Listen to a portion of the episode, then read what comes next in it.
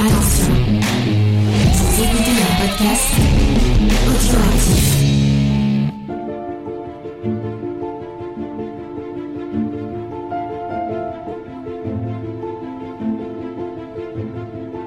Bonjour et bienvenue à On a supprimé les rushs.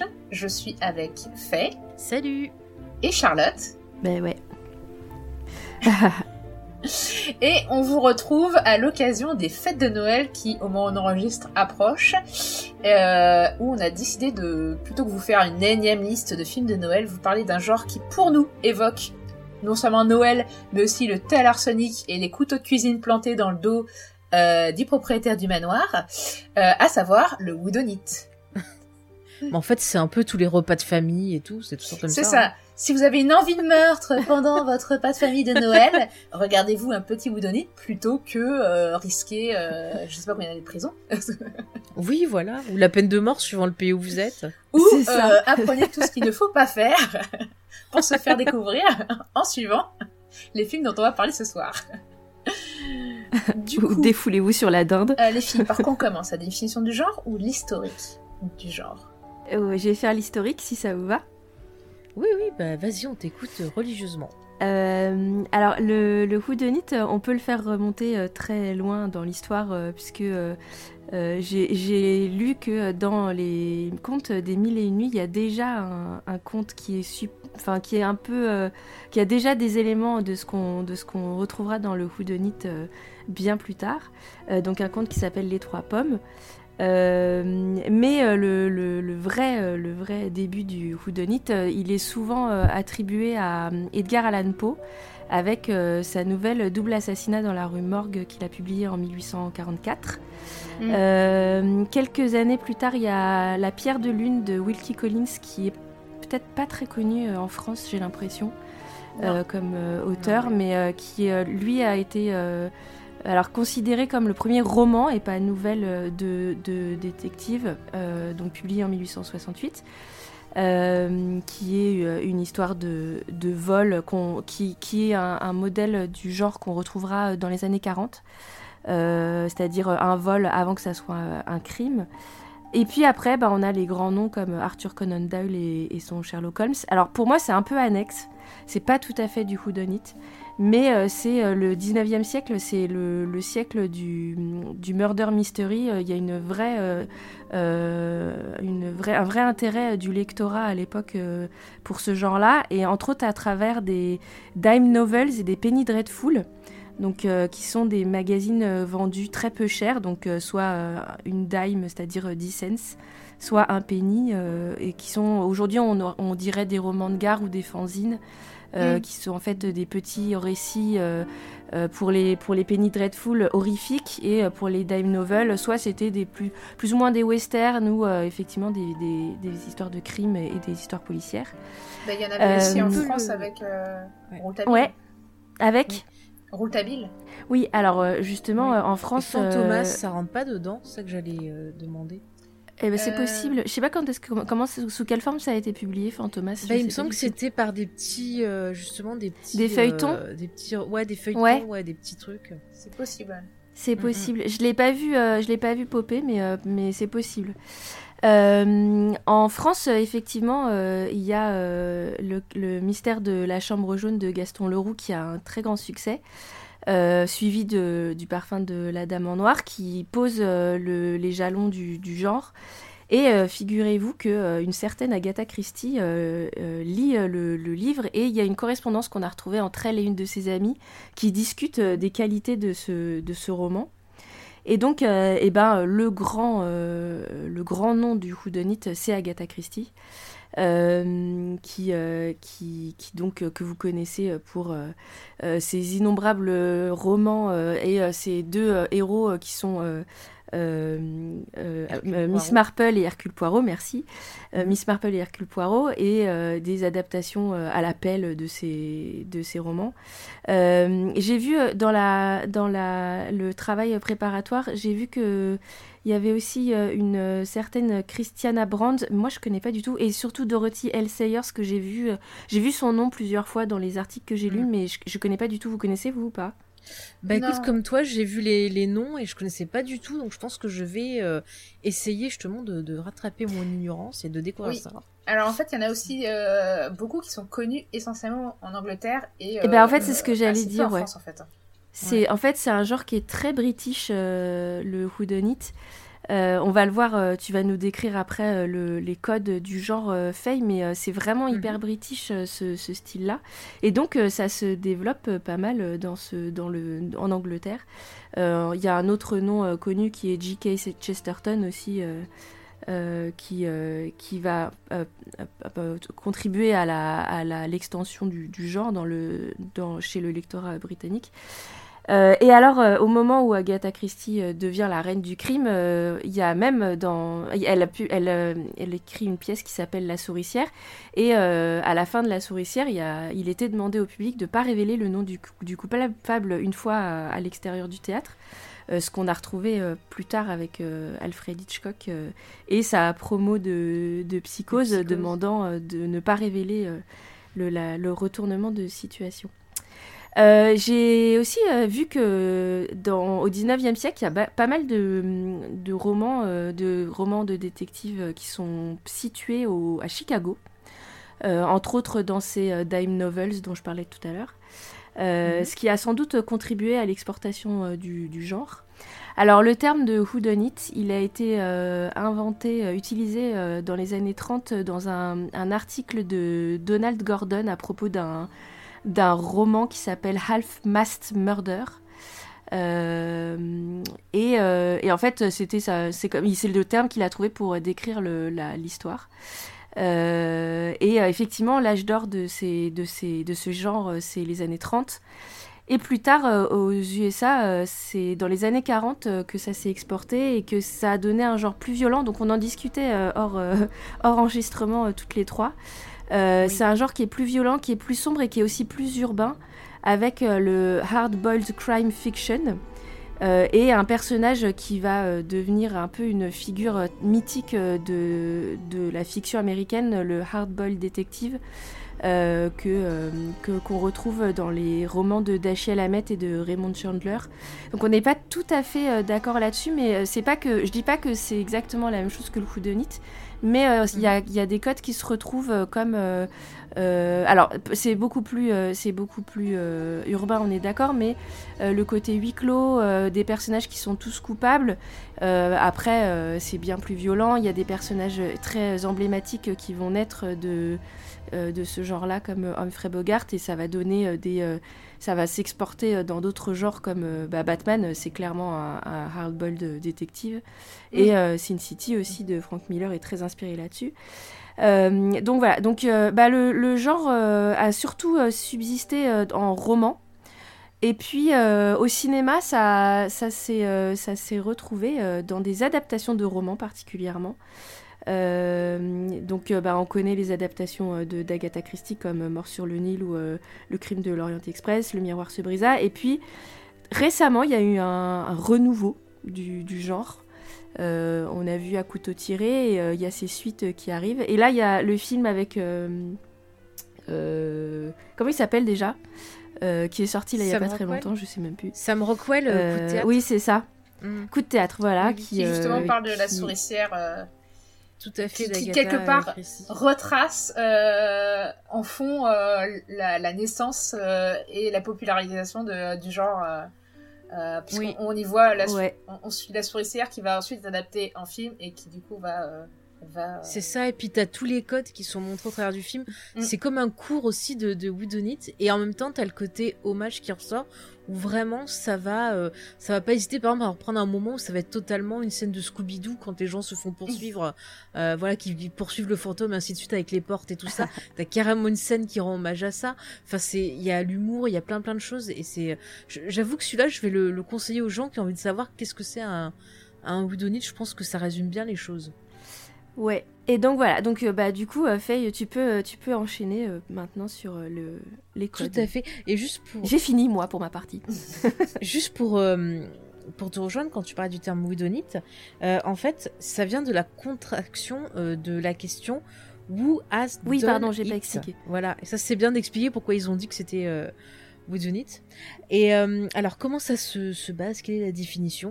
Eh bien, ces types de romans, en général, euh, ben, proposent un groupe de personnes, souvent issues de la haute société, qui se retrouvent euh, ben, dans un manoir, dans un village, en quelque chose, pour un événement particulier. Et il va y avoir un meurtre qui va être commis. Et un détective, alors souvent un peu...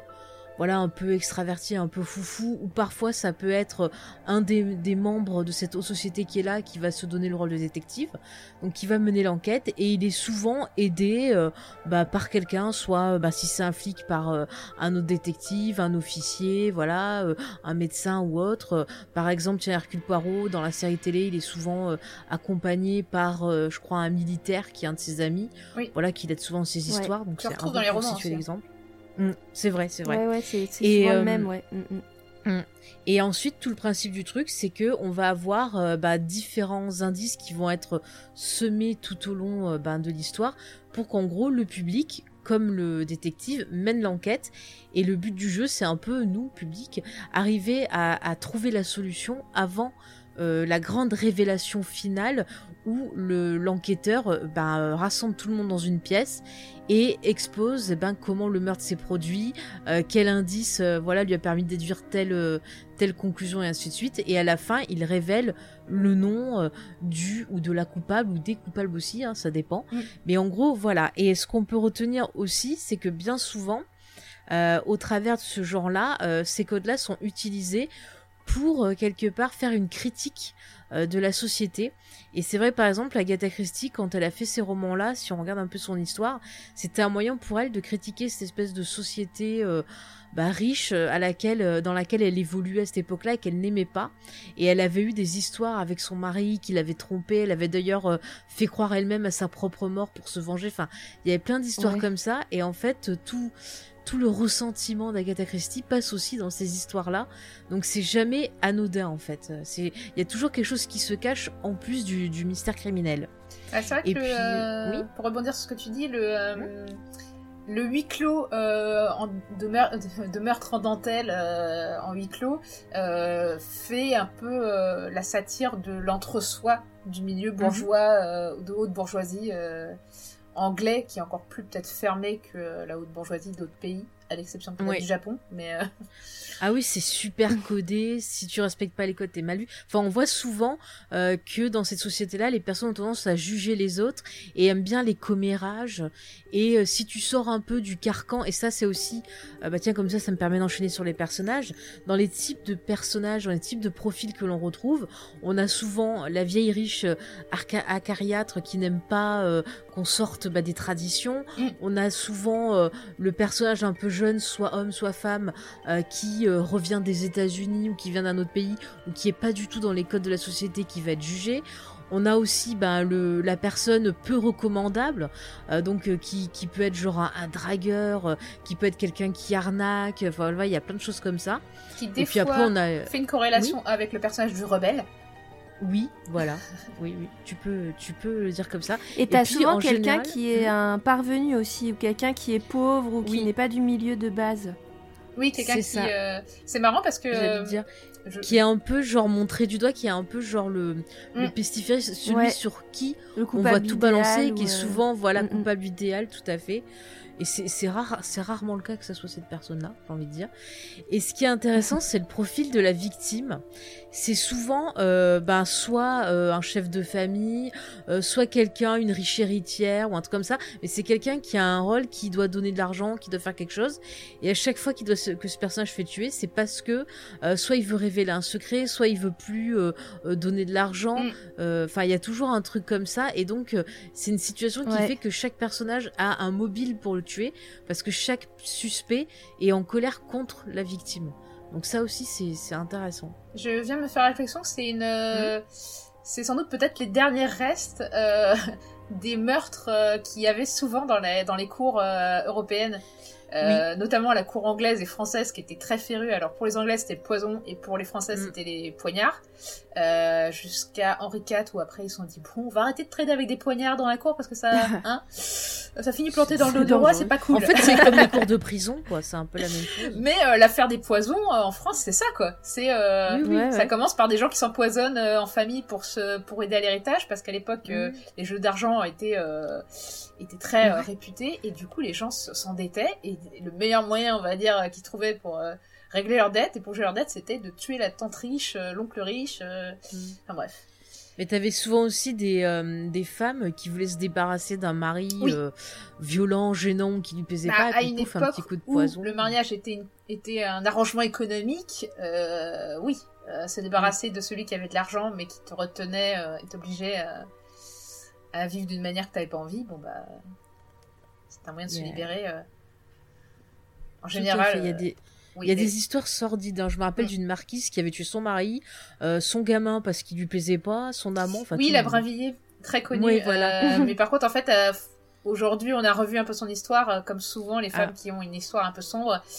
Euh, Elles il sont s'avère hystériques, que, on le sait. euh, elle avait, euh, alors certes, elle s'est débarrassée de sa famille de manière euh, très euh, rapide, euh, aidée de son amant de l'époque, mais euh, il s'avère que euh, il y a de très fortes probabilités qu'elle subissait euh, de l'inceste quand elle était comme gamine, et Mm. que euh, ces meurtres tardifs étaient une vengeance tardive. Mais euh, Ah, mais je serais pas étonnée. Je ne serais pas étonnée. Bon, après, tous Enfin, n'avaient pas forcément une justification. euh, Des fois, c'était Oui. par facilité aussi. hein. Mais on voit aussi souvent, pour revenir au, au Woodonite, dans les mobiles, c'est souvent soit une histoire de jalousie, soit une histoire d'argent, soit une histoire, bah, parfois aussi de, bah oui, d'inceste ou de, ou de, de, tu vois, de- d'un père qui a euh, De abandonné vengeance. son gosse. De voilà, vengeance, ouais. Des fois, c'est aussi une vengeance ou de justice. Voilà, voilà. Aussi, aussi, euh, exactement. Bah, on- Et euh, juste pour finir sur les codes, il y a aussi euh, deux, deux variantes. C'est qu'on a aussi parfois certains récits qui vont nous montrer dès le début qui est le coupable. Ça, par exemple, on peut le retrouver dans les Colombo, c'est le principe de Colombo. Ouais. Et donc là, l'histoire va pas être nous de découvrir bah, qui l'a fait. Ça va plus être, ça va plus être de voir comment le détective va euh, faire parler les indices et trouver bah, la solution lui-même. Et on a aussi une autre variante qui est euh, bah, les, les meurtres en, en euh, pièces, comment on dit déjà? Ah zut, en vase clos.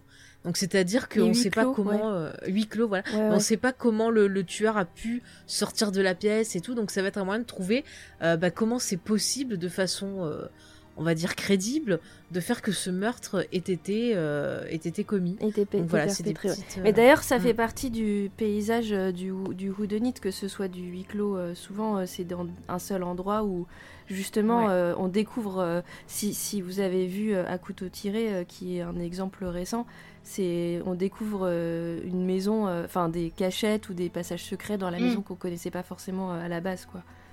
Bah, le meilleur exemple, finalement, c'est le Cluedo, quoi, le jeu, quoi. Euh, Oui, bah oui, c'est exactement. euh, c'est exactement ça, quoi. C'est euh, t'as des t'as une un- un- une galerie de personnages, euh, Mhm. tous plus suspects les uns que les autres. Et euh, des armes de crime, des pièces et euh, des passages secrets qui vont être révélés.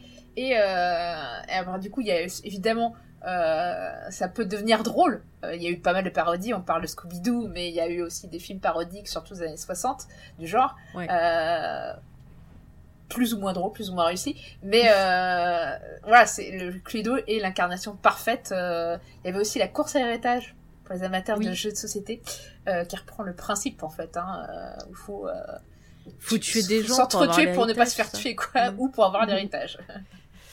Euh, Ah, il y a un point, excuse-moi Charles, juste Ouais, un point au niveau des personnes que j'ai pas citées, c'est le petit personnel, là, les bonnes et tout Oui. ça. Souvent dans ces récits-là, ce sont des personnages qui euh, voient derrière le visage de la haute société, qui connaissent les secrets, qui connaissent les choses cachées et qui Ouais. vont livrer euh, donc à l'enquêteur eh ben, des indices importants, euh, une vérité. C'est-à-dire par un personnage qui se présente comme étant aimant avec sa fille ou un truc comme ça, ben le le, la servante voilà ou le majordome va dire ah ben non en fait euh, dans l'intimité il frappe sa fille ou des trucs comme ça. Donc c'est c'est vraiment genre le petit personnel c'est vraiment les, les les porteurs de vérité quelque part. Et souvent ces personnages-là finissent très mal parce que comme ils, ils sont, ils ont les yeux partout, bah souvent ils voient qu'ils commettent le crime. Et par exemple, bah, dans Mort sur le Nil, euh, il leur arrive des choses pas très bien. Dans les Agatha Voilà. Christie, souvent ils se font tuer, hein, euh, que ce soit Oui, oui, euh, la lettre empoisonnée ou, euh, ou je sais plus lequel, mais souvent ils se font effectivement tuer parce qu'ils ont été témoins de quelque chose. Mais en Mm. revanche, euh, on peut citer Gosford Park où au contraire c'est un peu un, un Downton Abbey euh, version criminelle avant Downton Mm. Abbey, euh, où euh, justement t'as le petit personnel. En fait, tu suis l'histoire du point de vue du petit personnel en fait. Et Ouais, au final, hyper intéressant. Limite, le petit personnel, lui, n'est pas inquiété, il n'est pas inquiet parce que se dit, bah nous, on n'a rien, on va pas nous tuer pour de l'argent parce qu'on en a pas quoi. Donc, euh, t'as moins peur pour eux parce que tu te dis, les mecs, alors non seulement la police sont contre fous, se dit, ils peuvent pas l'avoir tué parce qu'ils vont rien gagner, euh, et euh, ils risquent pas de se faire tuer parce que bah on peut pas toucher d'argent en les tuant. Donc, euh, Ouais. Mais par contre, ils sont souvent maltraités et Oui. ça aussi c'est intéressant. Mm, mm. Mais alors, tiens, tu citais Ghostford Ghostford Park. Quand je l'ai revu, ça m'a fait penser un peu à la règle du jeu de Renoir où il y a cette opposition Oui. pareil entre le personnel et euh, bah voilà les maîtres un peu plus riches. Et euh, je vous le conseille également celui-là aussi. Voilà. Euh, juste euh, pour revenir sur euh, la forme du whodunit, euh, je, voulais juste euh, préciser que j'ai parlé de Conan Doyle, mais euh, je- moi je le- je l'inclurai pas dedans. Je sais pas ce que vous en pensez parce qu'en fait euh, le personnage de Sherlock Holmes, euh, ce qui nous intéresse, c'est moins le de trouver le coupable que comment. Parce qu'en fait dans le euh, il y a une des un des points essentiels, c'est que le lecteur mène l'enquête en même temps parce qu'il a Oui. les mêmes éléments que le l'enquêteur du, du, du- que le détective du roman. Alors que dans Mhm. Sherlock Holmes, euh, souvent, on n'a pas tous les éléments. On est non, et puis époustouflé parce sort des trucs euh, qu'on peut pas savoir nous. Voilà, exactement. C'est qu'en Ouais. fait, on découvre qu'il s'est Mm. déguisé pour aller voir telle personne ou je ne sais quoi. Il a fait des trucs dans le dos du lecteur, quoi, en gros. Alors que dans le Whodunit, on a tous les éléments en, en- en main. Et Mm. c'est à nous euh, d'essayer de, de voir ce qui n'est pas euh, dit ou ce qui... Souvent, il y a des, ce qu'on appelle en anglais des red herrings, c'est-à-dire des, des fausses pistes ou alors Mm, des, ouais. ou des éléments qui ont l'air très peu importants et qui en fait vont s'avérer euh, cruciaux au moment de la résolution. Et, et c'est beaucoup plus psychologique comme roman, alors que Sherlock Holmes, c'est plus mathématique comme, euh, Ouais. comme euh, Mm. Euh, Il y a une vraie étude de, caractère euh, chez Agatha Christie, Mm. par exemple. Bah, c'est pas elle le tellement l'intérêt de euh, Arthur Conan Doyle, quoi. Mais euh, dans, au travers de ses personnages, Agatha Christie, elle parle souvent d'étudier la nature humaine. C'est quelque chose Ouais. que, par exemple, Miss Marple dit souvent, euh, la nature humaine, essayer de voir un peu bah, comment on est fait, voir qu'en fait, on a tous euh, le même truc, on envie les autres, on est jaloux, ou il y a la Mhm. violence, et ainsi de suite. Alors que Sherlock Holmes, c'est plus bah, le pouvoir de la déduction.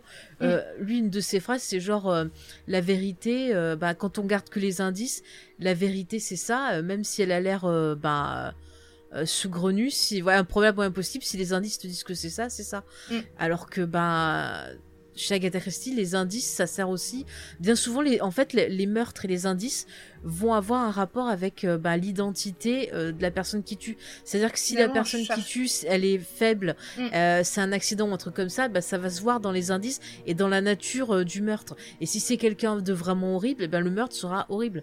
Donc le meurtre reflète la nature humaine, en fait, chez Agatha Oui. Christie. Et puis même chez Agatha Christie, on va plus chercher le, le, mode, le mobile et l'occasion. Mhm. Alors que dans Sherlock Holmes, on va plus chercher les indices euh, qui montreront. euh, Enfin, on va chercher les preuves, quoi. Donc c'est Mm, complètement ouais. une approche différente, euh, d'enquête différente. Et puis là où ça illustre parfaitement, c'est que euh, les houdonites euh, en pièces. moi, j'adore les pièces de théâtre, particulièrement les pièces de théâtre policières.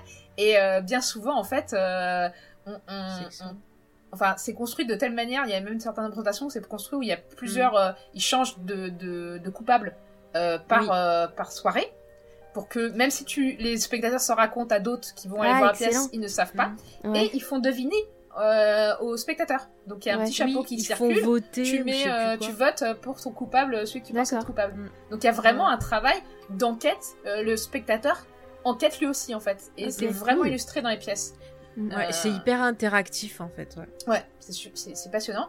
Et euh, certains films l'ont fait. Euh, Cluedo, euh, a- je crois qu'il y avait un côté interactif. Oui, c'est vrai. Bon, c'est pas le meilleur film de la planète, Non, hein, même, pas euh, mais mais c'est assez. euh, Enfin, c'est intéressant qu'ils essayent de reproduire effectivement ce qu'il y a dans les pièces. Bon, par contre, c'est très théâtralisé, pas dans le bon sens du terme pour le coup, mais euh, Ouais, c'est pas. Notamment jeu Pour le coup, euh, si- s'il y en a un euh, à, à pas conseiller, c'est l'adaptation du jeu en film. C'est vraiment Ou pas. Ah oui, alors, euh, si vous êtes partant pour une soirée à rigoler euh, du film, euh, avec des pizzas, des bières et des potes, ça peut passer quoi.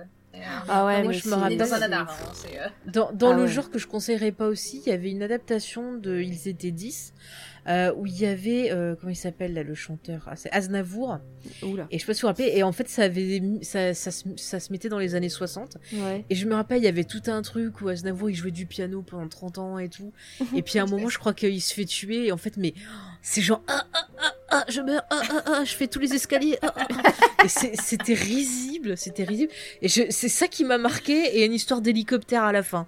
Mais après le reste du film, je pourrais pas vous dire parce que j'ai pas pu le revoir. J'ai pas réussi à le retrouver. Mais je me rappelle, j'étais tombée sur ça à l'époque, je crois sur TMC. Et j'étais restée bloquée devant. J'ai dit mais qu'est-ce que c'est que cette adaptation? Mais alors très drôle. Pas le, le meilleur truc d'Aznavour. voilà. Ouais. Bah, en, en- en- toujours dans la culture du Houdonite, qui est très britannique, c'est aussi les murder party, quoi. Ah les oui, soirées ouais, oui. Où, euh, Mm. où littéralement tu cherches qui est le meurtrier, qui est un peu une version euh, interactive et grandeur nature du, euh, du loup-garou de Tierceux, pour ceux qui aiment ce jeu. Mm. Mais, euh, Mais c'est très sympa les murder party Mm. dans les années 90 t'avais euh, plein de boîtes de, jeux où t'avais une cassette audio dedans. Et euh, alors j'avais eu l'occasion de participer donc t'ouvrais t'avais la cassette audio. Euh, t'avais des fiches personnages donc tu choisissais au hasard ton personnage. T'avais dedans des éléments euh, des indices que tu devais donner si c'était le coupable ou pas. Et puis bah après tu te déguisais et puis euh, on mettait la cassette d'ambiance ça te disait ce que tu devais faire et tout. Puis après c'est toi qui allais discuter avec les autres gens et puis tu menais, l'enquête et compagnie. Et c'est très sympa parce qu'en plus, bah, tu, tu vois déjà qui joue bien ou pas. Déjà, mais euh, si tu tombes sur des personnes qui jouent bien, c'est hyper intéressant justement d'observer euh, quand ils parlent, si euh, tu Mm. vois il y a des tics nerveux, des trucs comme ça, et c'est un- passionnant. Il y a un jeu récent Bah. qui, qui est sorti qui était dans ce style-là où t'as as un petit livret de jeu euh, et euh, il y en a un qui est coupable dans, dans, dans les joueurs et euh, chacun doit faire un récit et, euh, et on doit deviner qui c'est le tueur. Je sais plus comment il s'appelle ce jeu. Ah ouais. Ah, ça me dit Il y a une tache de sang ouais. sur, le, sur la pochette euh, du jeu. mais, euh, Mais il y a, Ouais, c'est, ouais. c'est, c'est qui est C'est toi, Faye, qui nous a envoyé la, l'affiche d'un film qui s'appelle Murder Party, un film français qui est sorti au début de l'année là, Euh, C'était Sophie. C'est C'était Sophie. ouais, ouais. et qui a repris. Ouais, mais ouais. alors euh, l'affiche, c'est vraiment un copier-coller de l'affiche de à couteau tiré. Même la police de caractère, c'est sans, abusé.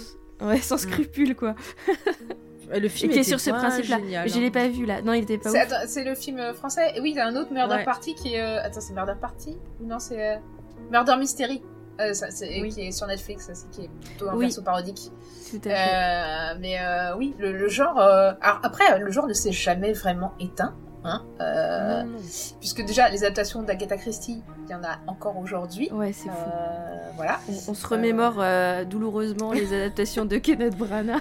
Ah, c'est ça, c'est pas les meilleurs, mais hélas, c'est Qui passe son temps à regarder un portrait d'une meuf là? Oh mon dieu, je te parle, ma chérie. Et ben, tu vois, une, une des raisons pour laquelle c'est pas, pour moi, pour moi en tout cas, c'est pas, c'est pas des réussites, c'est entre autres sur son traitement du personnage d'Hercule Poirot, parce que justement, il y a un truc, euh, tu, tu disais euh, un personnage euh, extravagant euh, tout à l'heure, et le personnage du, effectivement, c'est un des trucs essentiels du, du du du Whodunit, c'est que le- l'enquêteur est, est hors norme quoi.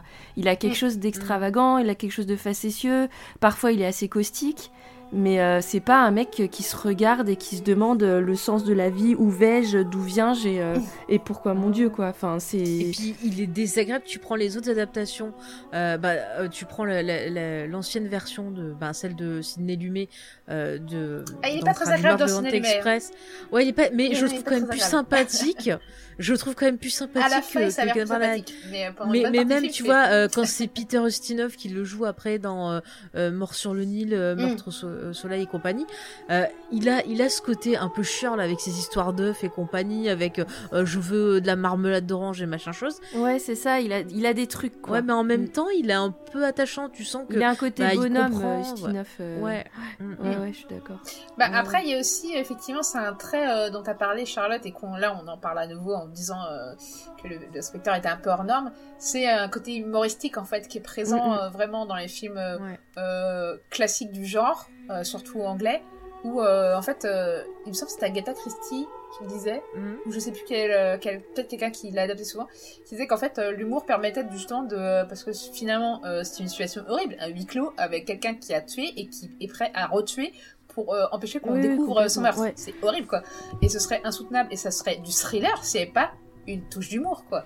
D'ailleurs le thriller quelque part est un peu un héritier aussi du woodonite et du hardball. Ah mais euh, euh, Ouais, ouais. Tu, tu vois le, le, le trait psychologique et tout, je trouve que c'est effectivement pour moi euh, un, bah, un héritage du boudonite parce que t'as tout ce côté genre comprendre la nature humaine, comprendre pourquoi euh, bah, la personne, qu'est-ce qui l'a poussé tu vois psychologiquement à faire tel ou tel truc et quelque part bah, pour moi ça découle du, du boudonite qui se posait déjà un peu ces questions là. Ouais, c'est un mélange entre psychologie et euh, puzzle finalement. Essayer de trouver Ouais. les bonnes pièces et, Ouais, euh, tout à fait. pour euh, Mm, savoir si possible avant de se faire tuer. Il y a, il y a un truc que j'ai remarqué, euh, c'est dans ces adaptations d'Agatha Christie, c'est souvent euh, des films avec des castings prestige. Oui. Et ça m'a fait penser un peu aux films catastrophes dans les années 60-70, où t'avais, bah, pareil, tout le temps cette ambiance de, de gros acteurs. Tu vois, je pense à, tiens, à la Tour Infernale. La Tour par exemple, Infernale, vois. ouais. Ouais, ouais, et c'était un peu euh, aussi, une mode. Oui, le Poséidon, euh, Tremblement de terre, j'ai revu Tremblement de terre il y a pas longtemps avec Charlton Heston. Euh, voilà, mais c'est vrai que ça m'a fait penser à ça aussi, ce côté genre euh, film un peu prestige parce qu'on Ouais. réunit un super casting. Euh, tu vois, par exemple, le miroir se brisate. Ça fait un peu rêver parce que Mm, ça, mm. ça c'est des meurtres Mais- de salon. euh, On, sent que c'est des films que les acteurs aiment bien faire parce qu'ils s'amusent entre eux en fait. Euh, Il y, a, une- il y, a, il y, a, il y a eu Cluedo, euh, l'adaptation du jeu Cluedo, mais avant ça, il y a eu euh, Un cadavre au dessert qui Oui. réunit euh, la crème euh, de, de la, de, des acteurs de l'époque. euh, euh, entre autres euh, euh, David Niven, Peter Falk, Alec Guinness et Peter Sellers bien sûr et euh, une Maggie Smith euh, très très euh, que j'aime vraiment beaucoup quoi. Et Maggie Smith en a fait beaucoup d'ailleurs, tiens, Ouais. des adaptations euh, et des woodonites en général. Elle est excellente C'est vrai qu'il y a des acteurs un peu abonnés. hein. Il y a des, il y a Ouais. des réalisateurs aussi abonnés. euh, J'ai vu par exemple, euh, alors j'en ai pas vu beaucoup de George Pollock, mais il a fait énormément d'adaptations de Woodonite. Et ensuite, euh, au début, il adapté euh, Agatha Christie, et ensuite il s'est créé son personnage, mais qui était clairement adapté de Miss Marple, quoi. Euh, Et euh, ouais, il y a, il y a des réalisateurs qui se sont limite spécialisés là-dedans, quoi.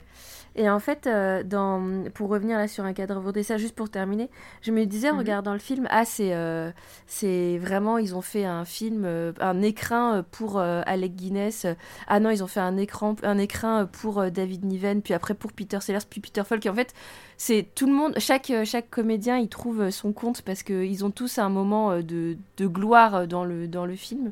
Et, euh, et je trouvais ça, je trouve que c'est assez. euh, J'aime bien moi cette démarche de dire on va faire un film. Ça sera pas le plus grand film du monde, mais euh, c'est un film pour les comédiens quoi.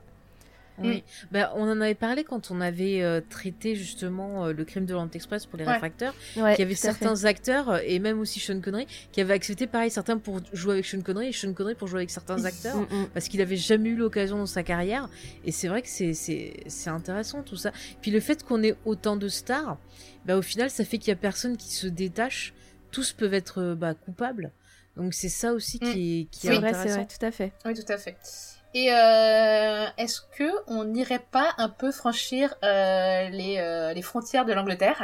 Ouais. pour voir Ah. comment le genre s'est exporté à l'étranger, quoi Alors évidemment, dans toutes ces adaptations dont on a parlé, il y en a certains qui sont hollywoodiennes, Mhm. euh, qui respectent plus ou moins euh, les, les, les cadres du genre. hein, quand tu prends euh, euh, le Crime de l'Orient Express ou Cluedo ou euh, les récentes euh, adaptations d'Agatha Christie, on reste assez classique dans le- la forme du genre. Ce qu'on Ouais. ce qu'il y a, Puis on reste effectivement- assez dans le, l'époque où ça se passe. Il n'y a Ouais. pas vraiment de tentative Mm, mm. de, de moderniser un peu tout ça. Non. Même les séries télé euh, anglaises euh, qui, a- qui sont bah, Hercule Poirot, les séries euh, Miss Marple, c'est un peu pareil aussi. Ça reste Mm. vraiment très codifié dans, dans, dans l'esprit des romans. Mais en revanche, en France, on s'est un peu écarté du genre. Euh, Mhm. notamment lui donner un côté un peu sérieux des fois. Euh, notamment bah, euh, le mystère de la chambre en de chambre jaune. Il y a un peu d'humour, mais moi je trouve que c'est quand même globalement assez, assez triste et badant. Enfin, moi j'ai toujours trouvé Ah ouais?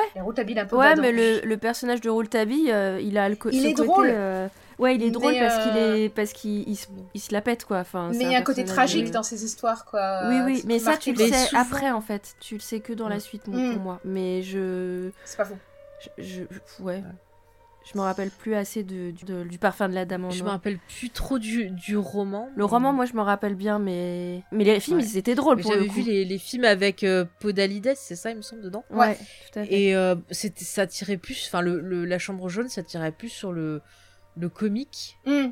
Mais, Ouais, mais dans le ça, livre, ça marchait pas hyper bien, quoi. ouais, non, oui, puis en plus, avec, euh, ça essaie de faire du comique, mais genre le film est assez, dans les tonalités assez tristes, et, euh, Ouais. et, euh, et les comédiens sont pas hyper habitués à l'humour, il y a que deux comédiens humo- humoristiques, tout le reste du casting n'est pas du tout humoristique, du coup, euh, Ouais. ça donne un film un peu bizarre. Euh, Le pire, c'était la suite, le, le, le parfum de la dame, là. euh, c'était vraiment très raté, quoi. Je- De En quoi revanche- le, le quoi t'as dit qui était raté Le deuxième, c'est pas le parfin ou la dame en noir, je Ah, sais pas le parfum la j'ai dame vu en. J'ai vu que le premier, Voilà. mais j'avais bien aimé Ah. moi le- l'adaptation de La Chambre jaune. euh. Moi, j'étais pas. Je- Je préfère les J'étais romans pas- de loin, mais. euh, Oui, après, oui, je comprends. Peut-être Moi la moins aussi, je pire préfère le adaptation, roman, mais, ouais, ouais, c'était pas. Moi, j'ai trouvé ça, j'ai trouvé ça assez chouette. Et je suis d'accord euh, que euh, les Sabine Azema et Pierre Arditi, c'est pas forcément. Mais en même temps, leur rôle n'est pas très marrant hein, dans le livre. Mm, c'est non. pas non plus. euh, ça- Par contre, tu vois, en France aussi, euh, on a tendance des fois à euh, bah, prendre du, du Agatha Christie, à s'inspirer et à le mettre à notre époque et en faisant autre chose. Et il y a certaines adaptations françaises, je me rappelle, tu vois, L'heure zéro, qui s'inspire bah, d'une Ouais. histoire d'Agatha Christie, qui l'adapte un peu plus à une époque contemporaine. Les trois d'ailleurs. qui est... Ouais, ouais. Il y a une y a aussi, trilogie, je crois, hein, Mon ouais. petit doigt m'a dit. Il y a eu des séries aussi. euh, Et euh, le crime et notre affaire là, ouais. Oui, le crime eu- et autre affaire, tout ça. Ouais, bah ça, c'est la suite d'Agatha. Christie. Il y a les, euh, les petits meurtres d'Agatha Christie en série. Oui, c'est vrai. Ouais. C'est français ça. Après, c'est ouf. C'est assez normal aussi parce qu'il faut savoir qu'Agatha Christie, On elle est venue fan. en France, euh, notamment à Dinard, euh, mais pas que. Euh, Et elle s'est inspirée aussi de. T'as, en fait, t'as certaines villes en France qui ont vraiment cette atmosphère euh, euh, anglaise en fait. Et euh, bah parce que c'était un lieu de villégiature pour les Anglais en fait, qui Mhm. allaient en vacances chercher du soleil. Et, euh, et du coup, il y a certains endroits en France où t'as déjà cette atmosphère un peu à la Agatha Christie en fait. Donc c'est pas si étonnant que ça qu'on en fasse des adaptations quoi. C'est pas très difficile pour nous de trouver un lieu de tournage qui fasse tout de suite euh, Agatha Christie quoi. Mm, mm. Mais ce que je veux dire, tu vois, au niveau de ces adaptations, c'est que ça prend des risques, ça, ça essaie d'être un peu plus Ouais. contemporain. Et il y a, alors je trouve que niveau mise en scène, il y a souvent des choses intéressantes. Il y a une certaine élégance, tu vois, qui rappelle vraiment euh, bah, les bouquins et les autres adaptations anglaises. Mais toujours ce qui pêche, je trouve, c'est le casting. Ils essayent pareil de prendre un petit casting euh, euh, prestige en quelque sorte. Mais je trouve que souvent, il y a des acteurs qui, bah, qui sonnent faux. Et je vais reprendre l'exemple tiens, de, de l'heure zéro que j'ai revu il y a pas longtemps. Mais euh, purée, la personne qui est coupable, mais c'est d'une fausseté à la fin. C'est euh, c'est ignoble. Par contre, celle que j'avais trouvé bien, c'était euh, Chiara Mastroianni qui jouait dedans. Elle, je l'avais trouvée juste dans un. Elle a un rôle, toi, de femme un peu fragile. euh, et je trouvais qu'elle euh, elle se débrouillait pas trop mal. L'enquêteur, c'était celui qui était dans Les Déchiens.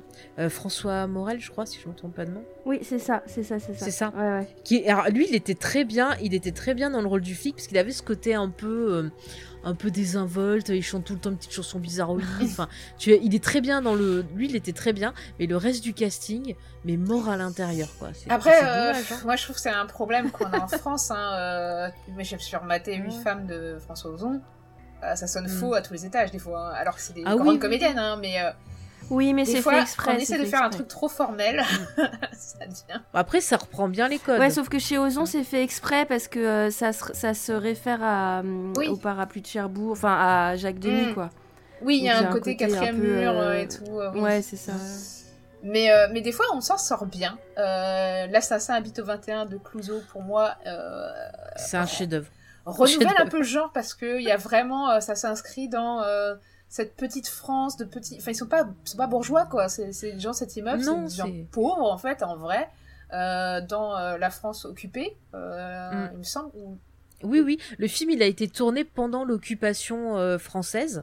Et t'as cette atmosphère quoi. Ouais, Mhm. ouais, et ça sent. Et ce qui est intéressant, c'est que ça reprend, euh, euh, si tu veux le, le, le- bon pour pour expliquer à nos, nos auditeurs auditrices, le coupable se fait appeler Monsieur Durand. Donc c'est quelqu'un qui attaque des personnes et qui laisse une carte de visite sous le nom de Monsieur Durand. Et en fait, tous les codes et la façon euh, dont Clouseau va filmer, bah, ça rappelle fortement Jack l'Éventreur. Il va souvent Mm. filmer une ombre dans des rues un peu sales, un peu avec du brouillard et tout, et ça fonctionne hyper bien. Et euh, après, bah, on a vraiment tous les codes euh, bah, du genre où on a le l'inspecteur qui va se déguiser euh, pour aller dans une pension de famille pour un peu sonder les suspects. On a le, le côté humour qui est aussi présent. Euh, et, et C'est amené par le personnage féminin en fait. hein. Oui, oui, c'est ça, parce que là, son assistante, bah, c'est sa petite amie euh, qui vient le rejoindre parce qu'elle fait du, du souci pour lui. Et euh, elle est excellente, enfin, le duo fonctionne Ouais. super bien. Et, et moi, ce que j'adore, c'est euh, bah, tout le mouvement, toute la réalisation de Clouseau. On a une réalisation qui est toujours euh, de façon circulaire. La caméra, elle bouge toujours en cercle autour, autour, de, des, euh, bah, autour des victimes, autour des suspects. Et plus, plus on se rapproche de la solution, plus on a l'impression que, que ce tournement se fait de plus en plus serré pour se rapprocher de la scène de, de fin. Et la scène de fin, paf, là, on retrouve l'aspect théâtral, où euh, on a le côté aussi trois possibilités, où on a le, le, Mm. le, le personnage qui va nous proposer à nous publics trois façons où il pourrait s'en sortir. Et c'est à nous de deviner ce qu'il va faire. Et c'est intéressant. Enfin, voilà, je trouve que d'ailleurs, euh, euh, comment il s'appelle? J'en trouve plus son prénom. C'est Freinet, son nom de famille. J'en trouve plus son prénom. Ça y est. Pierre Freinet. Pierre Freinet, voilà, je trouve qu'il est excellent parce qu'il a un côté un peu dandy. Euh, vraiment, l'humour, ça fonctionne super bien. Parfois, il se fait passer pour un idiot, mais c'est pour mieux tromper les autres parce que nous, on comprend ben, qu'il est intelligent et qu'il comprend euh, des choses, qu'il a vu des indices que la caméra nous a pointés aussi. Et, et c'est super, enfin, c'est vraiment très bien fait. Et je trouve qu'on retrouve un peu bah, l'esprit de ce qu'on a dans les, les, les films anglais. Enfin, je, voilà, Mm. c'est vraiment Ah un oui. gros, gros coup de cœur. Et par contre, en, en autre film excellent français euh, Mhm. qui, euh, je pense, je sais pas, vous, vous me direz, est-ce que vous convenez qui, qui appartient au genre, euh, mais qui plutôt euh, prend euh, sa pente historique et sérieuse, c'est euh, au nom de Le nom de la rose. De Oui, Rose. Mm, mm. Ah mais celui-là il est formidable parce qu'on voit une autre utilisation euh, du boudonite. Euh, là où on avait du, du boudonite qui critiquait la société, là c'est du boudonite qui va mettre euh, en opposition bah, le, le côté ancien face à une certaine modernité qui va être représentée bah, par les différents ordres de, de moines. Et je Mm. trouve ça passionnant, franchement. Et aussi la-. L'aspect un peu fermé que peut avoir l'Église catholique. Euh, Mhm. On n'a pas besoin de d'expliquer, hein, je pense. Ouais, ouais. et, euh, et vraiment, ça, c'est une, c'est une ode à la liberté et à l'originalité et à, et, à, et, euh, et à sortir du carcan, ce film. Mais il est, euh, il est pris du côté sérieux. Il n'y a, pas- il y a pas beaucoup d'humour, très peu Ouais. d'humour. Euh, pourtant, on retrouve vraiment les mêmes caractéristiques de personnages que euh, le Woodonite anglais, quoi. Oui, avec- puisqu'on a Sean Connery avec son jeune assistant. euh, Oui. euh, a, y a- non, mais même tout le travail d'enquête, on a une étude des différents moines où au début on nous montre ah oui, on est tous sérieux et tout, puis par l'enquête, on va voir l'envers du décor, donc on va voir ce qui se cache, on va voir qu'il y en a qui euh, sont polissons, euh, Oui, t'en as qui mentent, t'en as qui euh, t'en as as qui qui sont pas très sympas très avec des pauvres. conservateurs et qui sont du coup Voilà. détestés du reste. De... Mm, Enfin, vraiment, il y a vraiment et on retrouve le côté huis clos. Et il y a un côté un peu horrifique, je trouve, dans la Ouais, mise en scène. je ouais, sais pas si tout t'es à d'accord avec moi. Il y a, bah, il y a des scènes qui font carrément peur. Et puis alors, pour le coup, le... les meurtres sont horribles, hein, vraiment. Enfin, je- Ah ouais. j'ai des Oui, oui, oui. souvenirs euh, de petites filles. euh, wow. On est à peu près sur une échelle 7 à 7 Il faut comprendre, la première fois que je l'ai vu, c'était au collège en cours d'histoire. Il Ah nous ouais passé le film. Ouais, ouais. Il nous avait passé le film. Et il y avait plein de gens dans ma classe qui étaient trop pas bien. Putain, il dété- détendu, votre prof. Hein. Ah oui, bah, bah, ça, je peux te dire. hein, Bah, c'est vrai que c'est considéré comme un classique, mais il est trash Mhm. quand même. Ah oui, oui, oui. Mais bon, je trouve que c'est une bonne utilisation parce qu'on voit aussi que souvent, bah, là où va venir la petite différence, la petite nouveauté, ça va pas être dans la structure, mais ça va être dans euh, l'utilisation euh, du woodonite. Tu vois, Mm. bon, pour faire un exemple, bon là c'est plus américain, mais genre Sleepy Hollow, encore une fois, avec ce woodonite, eh ben on a une opposition entre euh, bah, vieille méthode d'enquête euh, bah, Ouais. qui avait tendance à condamner n'importe qui, qui restait sur le, le côté magique, euh, Oui, supposition c'était pas vraiment des et enquêtes.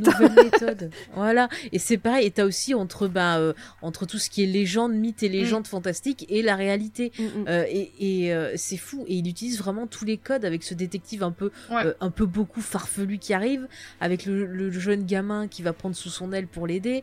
Enfin, c'est excellent. Enfin, ce film Mm. encore une fois, c'est un bijou aussi de, de Burton. Ouais, c'est clair.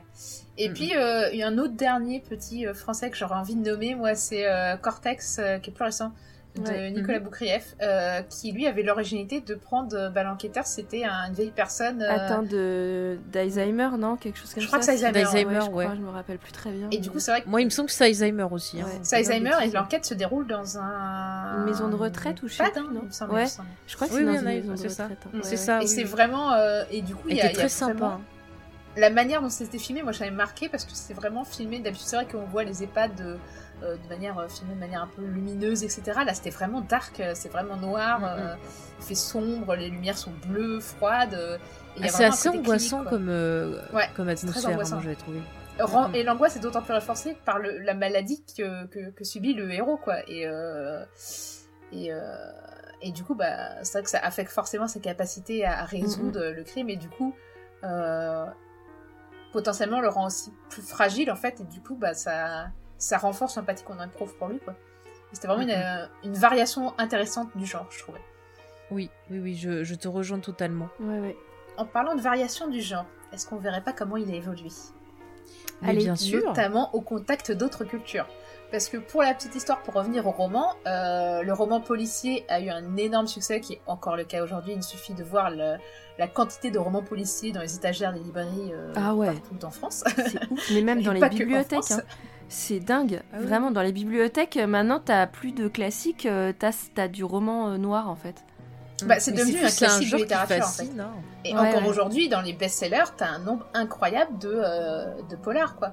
T'as même un sous-genre maintenant qui est euh, le polar régional, euh, où en fait, pour mettre en Mhm. avant euh, les régions, et c'est les villes, en fait, c'est les régions qui financent, euh, qui font des appels Mais à oui. texte. Mais il y a des séries comme ça qui s'appellent Meurtre à euh, Saint-Tropez là. C'est ça, ouais. Ah oui, c'est vrai. Ça, et moi, ce qui me m'épate, c'est genre, euh, quand tu vas en Bretagne, dans certains supermarchés, t'as un rayon, genre murder euh, en Bretagne, non mais c'est ouf. Mais oui, c'est pour vrai, promouvoir, en fait. euh, Après, ça peut te faire visiter le coin d'une manière euh, originale. Non, mais c'est limite une drogue. Enfin, je sais pas, mais je trouve que, que c'est c'est fascinant. Tous ces trucs de se dire, mais euh, à quel point euh, l'esprit humain est capable de faire des trucs horribles pour des raisons qui semblent, bah, des fois complètement euh, idiotes. Mm. Et c'est passionnant. Puis tu vois, quand en ce moment, il y a toute cette mode aussi des true crime où les gens Oui. sont passionnés, Mm, mm. que ce soit par les bouquins, des podcasts, des vidéos, des documentaires, des séries ou autres qui vont mettre en avant bah, des crimes qui ont existé.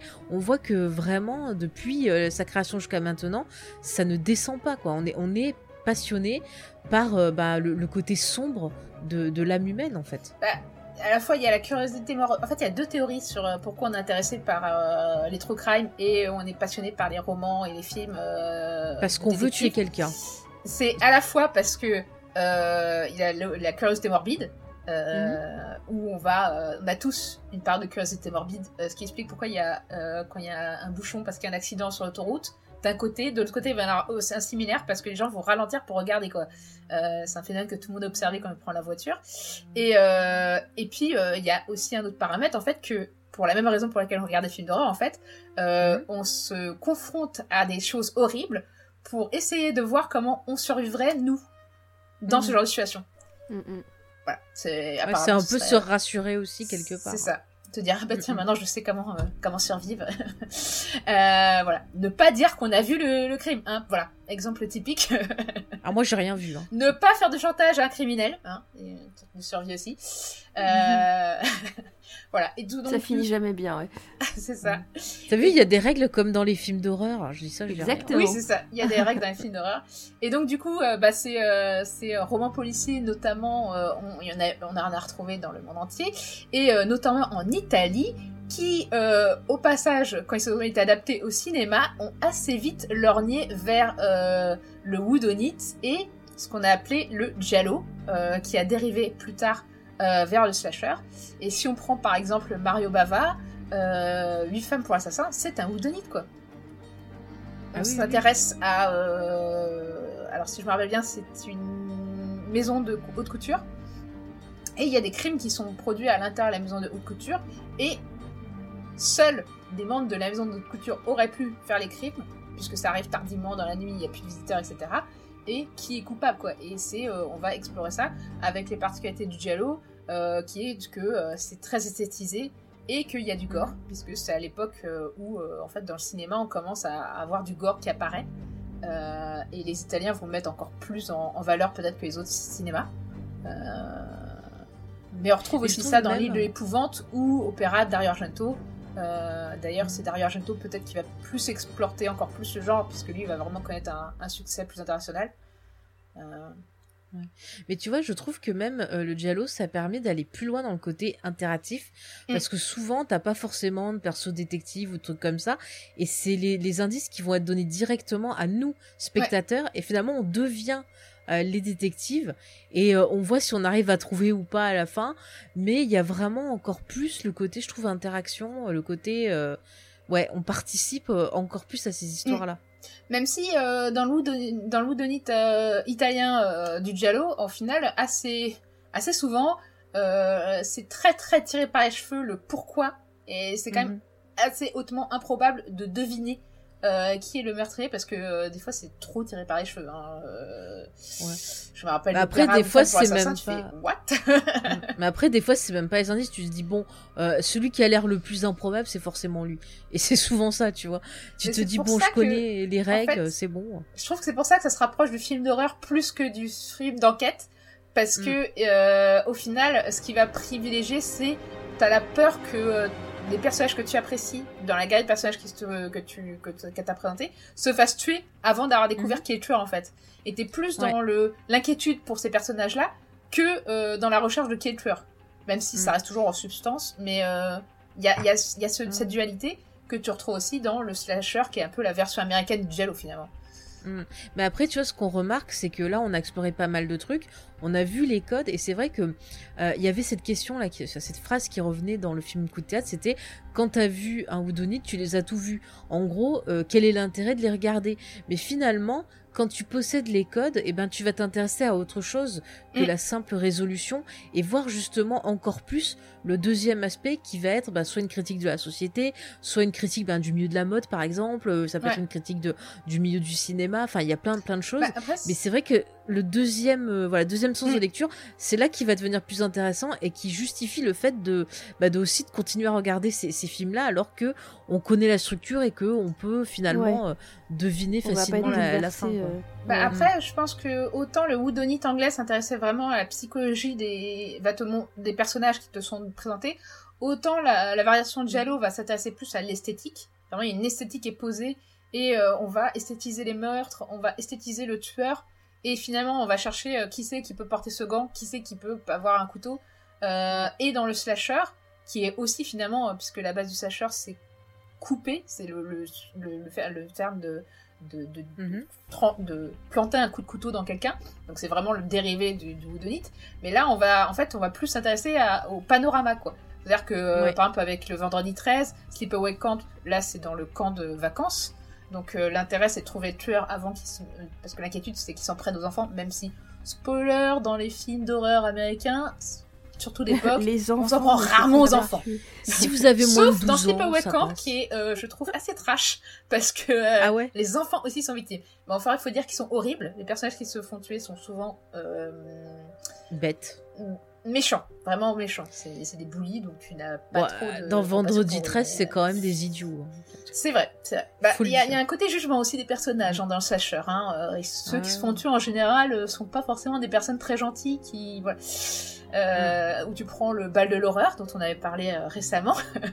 Oui. Ou le, Le monstre du train, c'est pareil, c'est aussi euh, des houdonites. euh, bah, euh, le monstre du train, un houdonite dans Oui, le train, c'est une- qui avait déjà fait le crime de Hunt Express. Bah, un qui est quand même pas mal, euh, bah, je trouve que c'est les- la, la série des. Oui. Parce que pour le coup, euh, Wes Craven, il reprend bien les codes. Parce qu'on a deux enquêteurs, c'est souvent euh, Gail et Dewey. Donc Dewey qui est le flic et Gail qui est la, la journaliste. C'est souvent eux qui mènent l'enquête Mhm. Pour savoir qui est le tueur. On a tout un panorama de, de personnages. Tout le monde peut être suspect. Tout le monde peut euh, voilà, avoir une raison de, de commettre le meurtre. Mm. On a euh, des codes qui vont être bah, les codes des films d'horreur. On a souvent une critique. Ouais. Euh, dans le premier, c'est c'est aussi une critique un peu bah, des médias, de la violence, euh, euh, voilà, euh, que, que les jeunes font, qu'on leur montre les critiques qu'il peut y avoir. Mais par exemple, dans le 3, il y a quand même. Alors, je sais que le 3, il est pas trop aimé, mais moi, je l'aime bien. Euh, il y a, bien ouais, il y a toute une critique d'Hollywood. Et alors, pour avoir lu il y a pas longtemps un truc dessus, et ça a confirmé ce que je pensais, il y a aussi une. Il y avait déjà aussi une. Une merde qu'on a. Ah, excusez-moi, je trouve mots.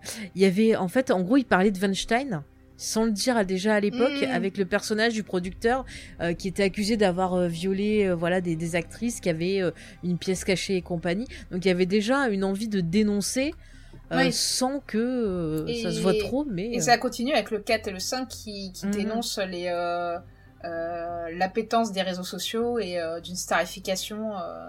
Ouais. euh, Et qui parle aussi de l'évolution Oui. de ce genre-là. Dans le 4, il y a toute euh, une scène où on a Gail justement qui euh, suit le, le club là, de, de vidéos, où on a deux personnes qui expliquent les nouveaux règles du genre, Ouais. euh, ce qui fonctionne maintenant, ce qu'on peut plus faire, euh, qu'est-ce qu'on a trouvé pour essayer de garder de la surprise, pour amener euh, bah, quelque chose de, de, de, bah, de nouveau, de, de plus profond. qu'est-ce que ça dit sur nous le fait que ça utilise les réseaux sociaux? Mm. Est-ce que c'est pas aussi, euh, tu vois, est-ce que les réseaux sociaux c'est pas finalement une évolution de cette société euh, britannique dont on parlait au début, qui était ultra codifiée et si tu rentrais pas dans le moule, t'étais pointé du doigt et t'étais euh, souvent désigné comme coupable parce que euh, différent. Donc est-ce que c'est pas aussi l'évolution de, de, de ce microsomme là, de cette société, ouais, de ce côté social quoi? Et puis, euh, toujours Mm. bah, pour parler du côté social, moi, il y a un film que j'aime beaucoup qui est Meurtre à la Saint-Valentin. Euh, Oui. qui lui euh, effectivement se place dans le cadre d'ouvriers euh, de miniers en fait euh, et euh, qui sont euh, qui vont être victimes euh, qui peuvent même pas fêter la Saint-Valentin euh, puisqu'il y a eu un horrible crime euh, qui a été euh, effectué euh, il y a très longtemps la Saint-Valentin. Et euh, il y avait une interdiction euh, le tueur avait menacé de tuer à nouveau si on fête à nouveau la Saint-Valentin. Et, euh, et, et du coup tout le film se déroule dans une ville minière où euh, t'as des pauvres gars qui sont mineurs etc qui en bavent et euh, en plus on peut même pas euh, se euh, divertir euh, Ouais, se détendre. se détendre. Donc c'est vraiment, il y a un aspect très social euh, dans certains de ces films. Mm. Euh, et c'est pas juste un décor différent, quoi. C'est ça. Après, c'est des crimes qui sont plus violents parce qu'on est aussi Mm. dans une société qui a évolué vers quelque chose de plus agressif, de plus violent. Enfin, on le voit rien que là en ce moment avec le Covid et tout, on sent que les gens sont plus à cran Mm. et tout. Donc c'est pas étonnant qu'on ait bah, des crimes plus plus énervés quoi et, pour- et, et des nouvelles raisons de tuer aussi. Ouais. Malheureusement. Donc Oui, et euh, puis de toute façon, la transposition aussi vers euh, le cinéma américain et en horreur euh, rend forcément le genre plus violent, puisque. euh, Oui, parce que c'est une société qui est plus violente aussi. mm, euh, C'est ça.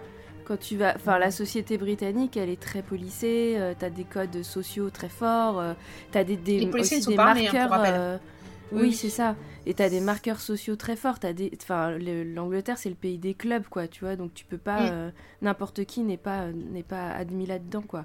Aux Mm. États-Unis, t'as une société qui est beaucoup plus euh, en rentre, qui se rentre dedans beaucoup plus violemment, quoi. c'est ça. Il y a le racisme, il y a les, Mm. différences différences de classe sociale, il y a plein plein de choses. Hein. Ce qui Bah, si vous voulez existe voir un aussi peu, euh, en Angleterre, l'histoire, mais L'histoire du Mm. crime euh, aux États-Unis, euh, il y avait. Euh, C'était. euh, c'est pas Distorsion, c'est Ars Morienzi. euh, c'est un podcast assez sympa Ouais. canadien qui avait fait un épisode sur les murder ballades. Donc c'est en fait à l'époque où il n'y avait pas Twitter pour s'informer. les Mhm. gens chantaient les news et notamment les, les faits divers. Et du coup, ça avait un nom, c'était les murder ballades. En fait, ça Ah. date même du Moyen Âge, ces, ces trucs-là. Mais Mhm. aux États-Unis, pour montrer à quel point c'était violent comme, comme culture et comme pays, dès l'Ouest américain, euh, la conquête de l'Ouest américain, t'a- t'avais déjà des murder ballades et en fait, on a un nombre incalculable qui sont américaines et euh, qui datent de cette époque-là où tu vois des, meurtres. euh, tu vois, genre un, petit ami qui tue sa, enfin qui tue sa, petite amie parce qu'à l'époque, quand, quand la femme tombait enceinte, euh, l'homme devait euh, payer euh, une somme qui correspondait à peu près à l'éducation, estimée à l'éducation du gamin. Et euh, du coup, bah, les mecs, des fois, pour ne pas payer ça, de tuer, tuer la meuf. Voilà, par Ah exemple. attends. C'est plus économique. C'est sympa. normal. Et Ou mais t'avais d'autres où c'était euh, la femme qui tuait le mec parce que euh, il avait choisi euh, de sortir avec une autre fille. Hein, voilà, c'est pas Mhm. que l'apanage des mecs, la violence. Et euh, t'as aussi des murders euh, de euh, bah, de voyageurs en fait, un couple qui se fait tuer parce que euh, ils avaient juste une carriole et des chevaux pour la traîner. Donc à une époque où c'était pas si c'était une signe de richesse les chevaux et Mhm. dont les corps sont abandonnés sauvagement au bord de la route. Donc voilà, Ah genre oui. d'histoire euh, tragique qui malheureusement se répète encore de nos jours, mais voilà. euh, et les murder, et les, mur- enfin les murder ballades, c'est euh, en fait on en faisait des chansons et qui sont même certaines assez joyeuses et qui sont encore connues de nos jours quoi.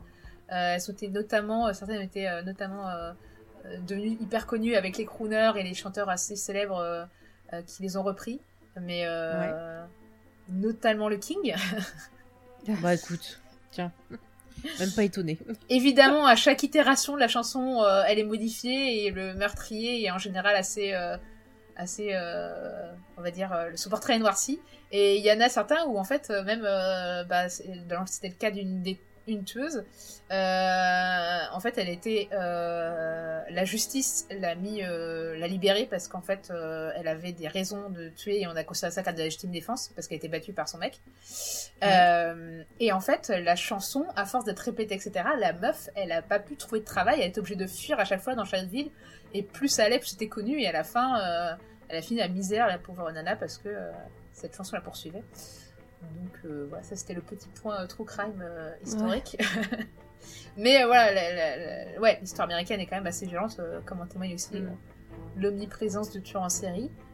Ce qui m'amène à repartir vers une autre itération du genre, qui est le thriller. Et le thriller qui s'est mixé avec le whodunit, notamment avec des films comme Usual Suspect. Euh, on a parlé aussi de Sleepy Hollow, mais il y a aussi euh, Mhm. Identity de James Mangold, ou euh, en plus drôle, Profession Profiler. T'as Ouais. pas mis, euh, t'as pas mis euh, Réservoir Dogs. Pour moi, c'était. Enfin, ouais, si, pour moi, c'était quand même. euh, C'est vrai. Après, c'est pas plutôt euh, Reservoir Dogs, c'est pas plutôt celui qui a balancé que celui qui a tué? Oui, c'est plus celui Oui, qui a mais balancé, mais on bon, est d'accord, mais ce c'est- enfin, côté-là, c'est hein. pas- Oui, ça c'est suit pas les un meurtre, du genre. Ouais. ouais. Pour moi, et ben, il y a le Et côté puis les huit salopards côté, aussi, euh, et même, euh, il y a même, enfin, je sais pas si la référence c'est ça, mais le fait qu'ils aient des noms de couleurs, ça a fait quand même penser au Oui. Cluedo. Au Cluedo, vrai, ouais, ouais. moi je, je serais pas surpris que ça vienne de là. Après, Mhm. c'est c'est le film. euh, il, plutôt, il me semble qu'il vient. C'est un. Alors, c'est pas un remake, mais c'est fortement inspiré d'un film coréen ou japonais, mais je n'ai plus la référence en Ok. tête. D'accord. Ah, donc après, je, ne, je ne sais pas le film original. Mais euh, il est possible après que les noms des couleurs. euh. En tout cas, les huit salopards de Tarantino, c'est clairement un whodunit. Ah D'accord. Me racontez pas, je l'ai pas eu. Non. Bah, il y a Kurt Russell. Euh, faut fermer les yeux au moment du générique de début, parce que clairement pour moi, ça te spoil déjà. Mais euh, D'accord. Ouais. si t'es un peu Je malin. suis d'accord. Et il y a une scène qui est dérangeante. Après, c'est un film assez violent. hein. Ça reste un Ouais. Tarantino. Oui, hein. mais ça. Ah, mais c'est pas la violence quoi. qui m'a dérangé, c'est la scène avec euh, Samuel Jackson qui raconte un, un truc. Et ça, ça- Ah oui. je me suis dit, on n'avait pas besoin. Voilà. Bah après, euh, moi qui ai regardé euh, quelques films cannibales euh, entre hier et aujourd'hui. Ouais, mais un bon, là, un c'est justifié dans l'histoire. Là, c'était. Voilà, c'est pas de la violence. Bon, il y a Kurt Russell, ça sauve tout. Écoutez. Non, On franchement, les pas. 8 salopards, je trouve qu'il était assez cool et, euh, et pour le coup, Mm. pour moi, il fait aussi euh, au rend hommage euh, à l'origine de Whodunit parce qu'il y a vraiment un côté théâtral, quoi. Euh, la scène, tout, tout, tout se passe euh, dans une euh, dans une maison. En fait, c'est une auberge où il trouve refuge pendant une tempête de neige.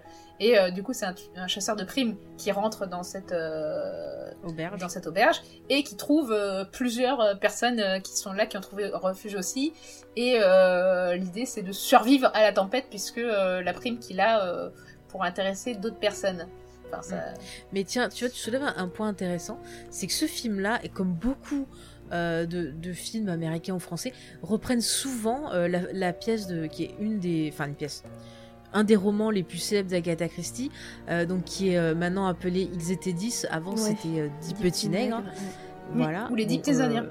Ou les petits Indiens, ouais, il, y a, il a eu plein de noms, mais je trouve que cette histoire-là, elle sert beaucoup d'inspiration pour plein de, de films, de bouquins, même de mangas. Euh, par exemple, je me rappelle d'une histoire dans les enquêtes de Kindashi qui se passe sur une île et euh, les gens qui arrivent, en fait, au début, il y a 10, euh, je crois, 10 petites poupées qui les, 10 ou 8 pu- poupées qui les représentent. Et à chaque fois qu'il y a quelqu'un qui se fait tuer, il y a une poupée qui disparaît. Donc c'est totalement repris de ce bouquin-là.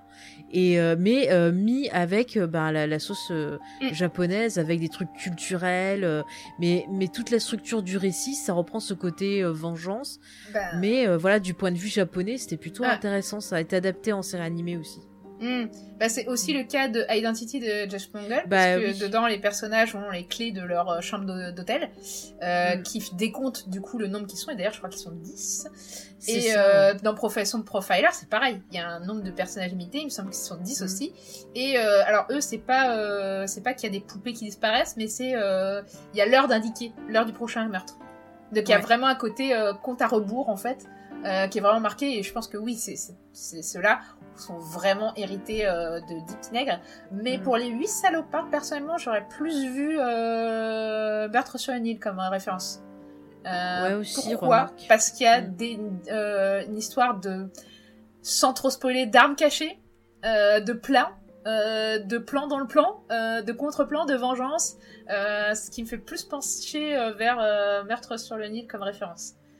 Et pour finir, Mm. pour la référence euh, théâtrale, c'est que euh, tout se passe sur un plancher et que du coup, ouais, ça me rappelle une scène de théâtre, quoi. Et euh, il y a des Ouais. trucs avec des cordes, etc. Enfin, c'est vraiment les décors qui changent, qui bougent, mais c'est un décor unique et qui va bouger Mm. au fur et à mesure de la, comme au fur et à mesure d'une pièce.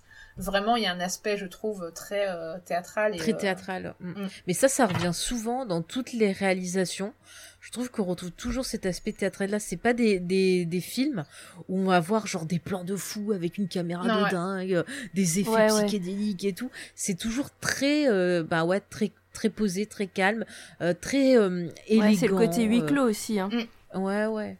T'as des, Après, t'as dans- des défis, euh, t'as des défis Mm. techniques euh, parfois, Ouais. euh, genre euh, dans le crime de l'Orient Express où t'es dans un train, c'est Mm. quand même des plans euh, qui sont forcément très rapprochés, quoi. T'as as peu de possibilités euh, Mm. euh, Ouais. visuelles, quoi. Mm, Non, ça demande de la après- effectivement. tu vois, on parlait de James Mangold, mais après, lui, il arrive à tirer, je trouve, euh, une idée intéressante derrière ce côté euh, huis clos et ce rappel, enfin, cette référence à, à Ils étaient 10, qui est plutôt, euh, ouais, qui est plutôt intéressante. Bon, qui est pas non plus parfaitement, je trouve, mise en scène et écrite. Il y a quand même des Oui. points faibles dans ce film-là. Mais euh, je trouve que bah ça apporte quelque chose de nouveau, un aspect nouveau, ouais. Mm, mm. C'est vraiment être un peu surpris. Moi, j'aime beaucoup aussi Profession Profiler, qui est très Oui, drôle qui est le pas coup, mal aussi, ouais. qui est euh, généreux, euh, et qui donne vraiment du côté horreur. euh. Tu peux me rappeler le réalisateur? J'ai oublié. Euh, non, j'en souviens plus. Attends. C'est Rémi Harlin. Oui, Ah. voilà, c'est Rainy Harling. Voilà, le petit Rémi. Ah bah Mhm. très bien, ça c'est explique l'humour, tu vois. Ouais, ouais, ouais. Et un Mm. côté parodique, que tu retrouves aussi Oui. dans Hot Fuzz, Mais oui, qui est peut-être LA parodie de Whodunit anglais. ah, mais tu qui- retrouves qui le village. Euh, alors Le Miss duo de Marple flics, et euh, Hercule voilà. Poirot a été euh, remplacé par euh, Simon euh, Simon Pegg Simon et Pegg. Nick Frost. Mm, mm. Et en plus qui fait référence euh, au euh, Euh, au Buddy Movie. oui voilà au buddy movie Ah oui, Euh, euh, ouais. Oui, oui. double référence et double hommage à des films de Ah, mais c'est que de l'amour ce film. C'est de l'amour pour le cinéma, pour la littérature, pour son pays. Mm. C'est de l'amour partout. Voilà. excellent film si vous ne l'avez pas Mm, mm. vu jetez-vous dessus Mais tu vois, c'est comme on parlait de à couteau tiré. Bah, pareil, je trouve que la réalisation, elle est top. Mm. Elle est vraiment. euh, Enfin, je, suis super fan du film. Ryan Johnson, il fait un chouette travail et il fait une très bonne utilisation du, du Whodunit parce que à la fois, il va euh, permettre de parler ben, de la situation aux États-Unis avec le, racisme par le biais du personnage de, la jeune fille.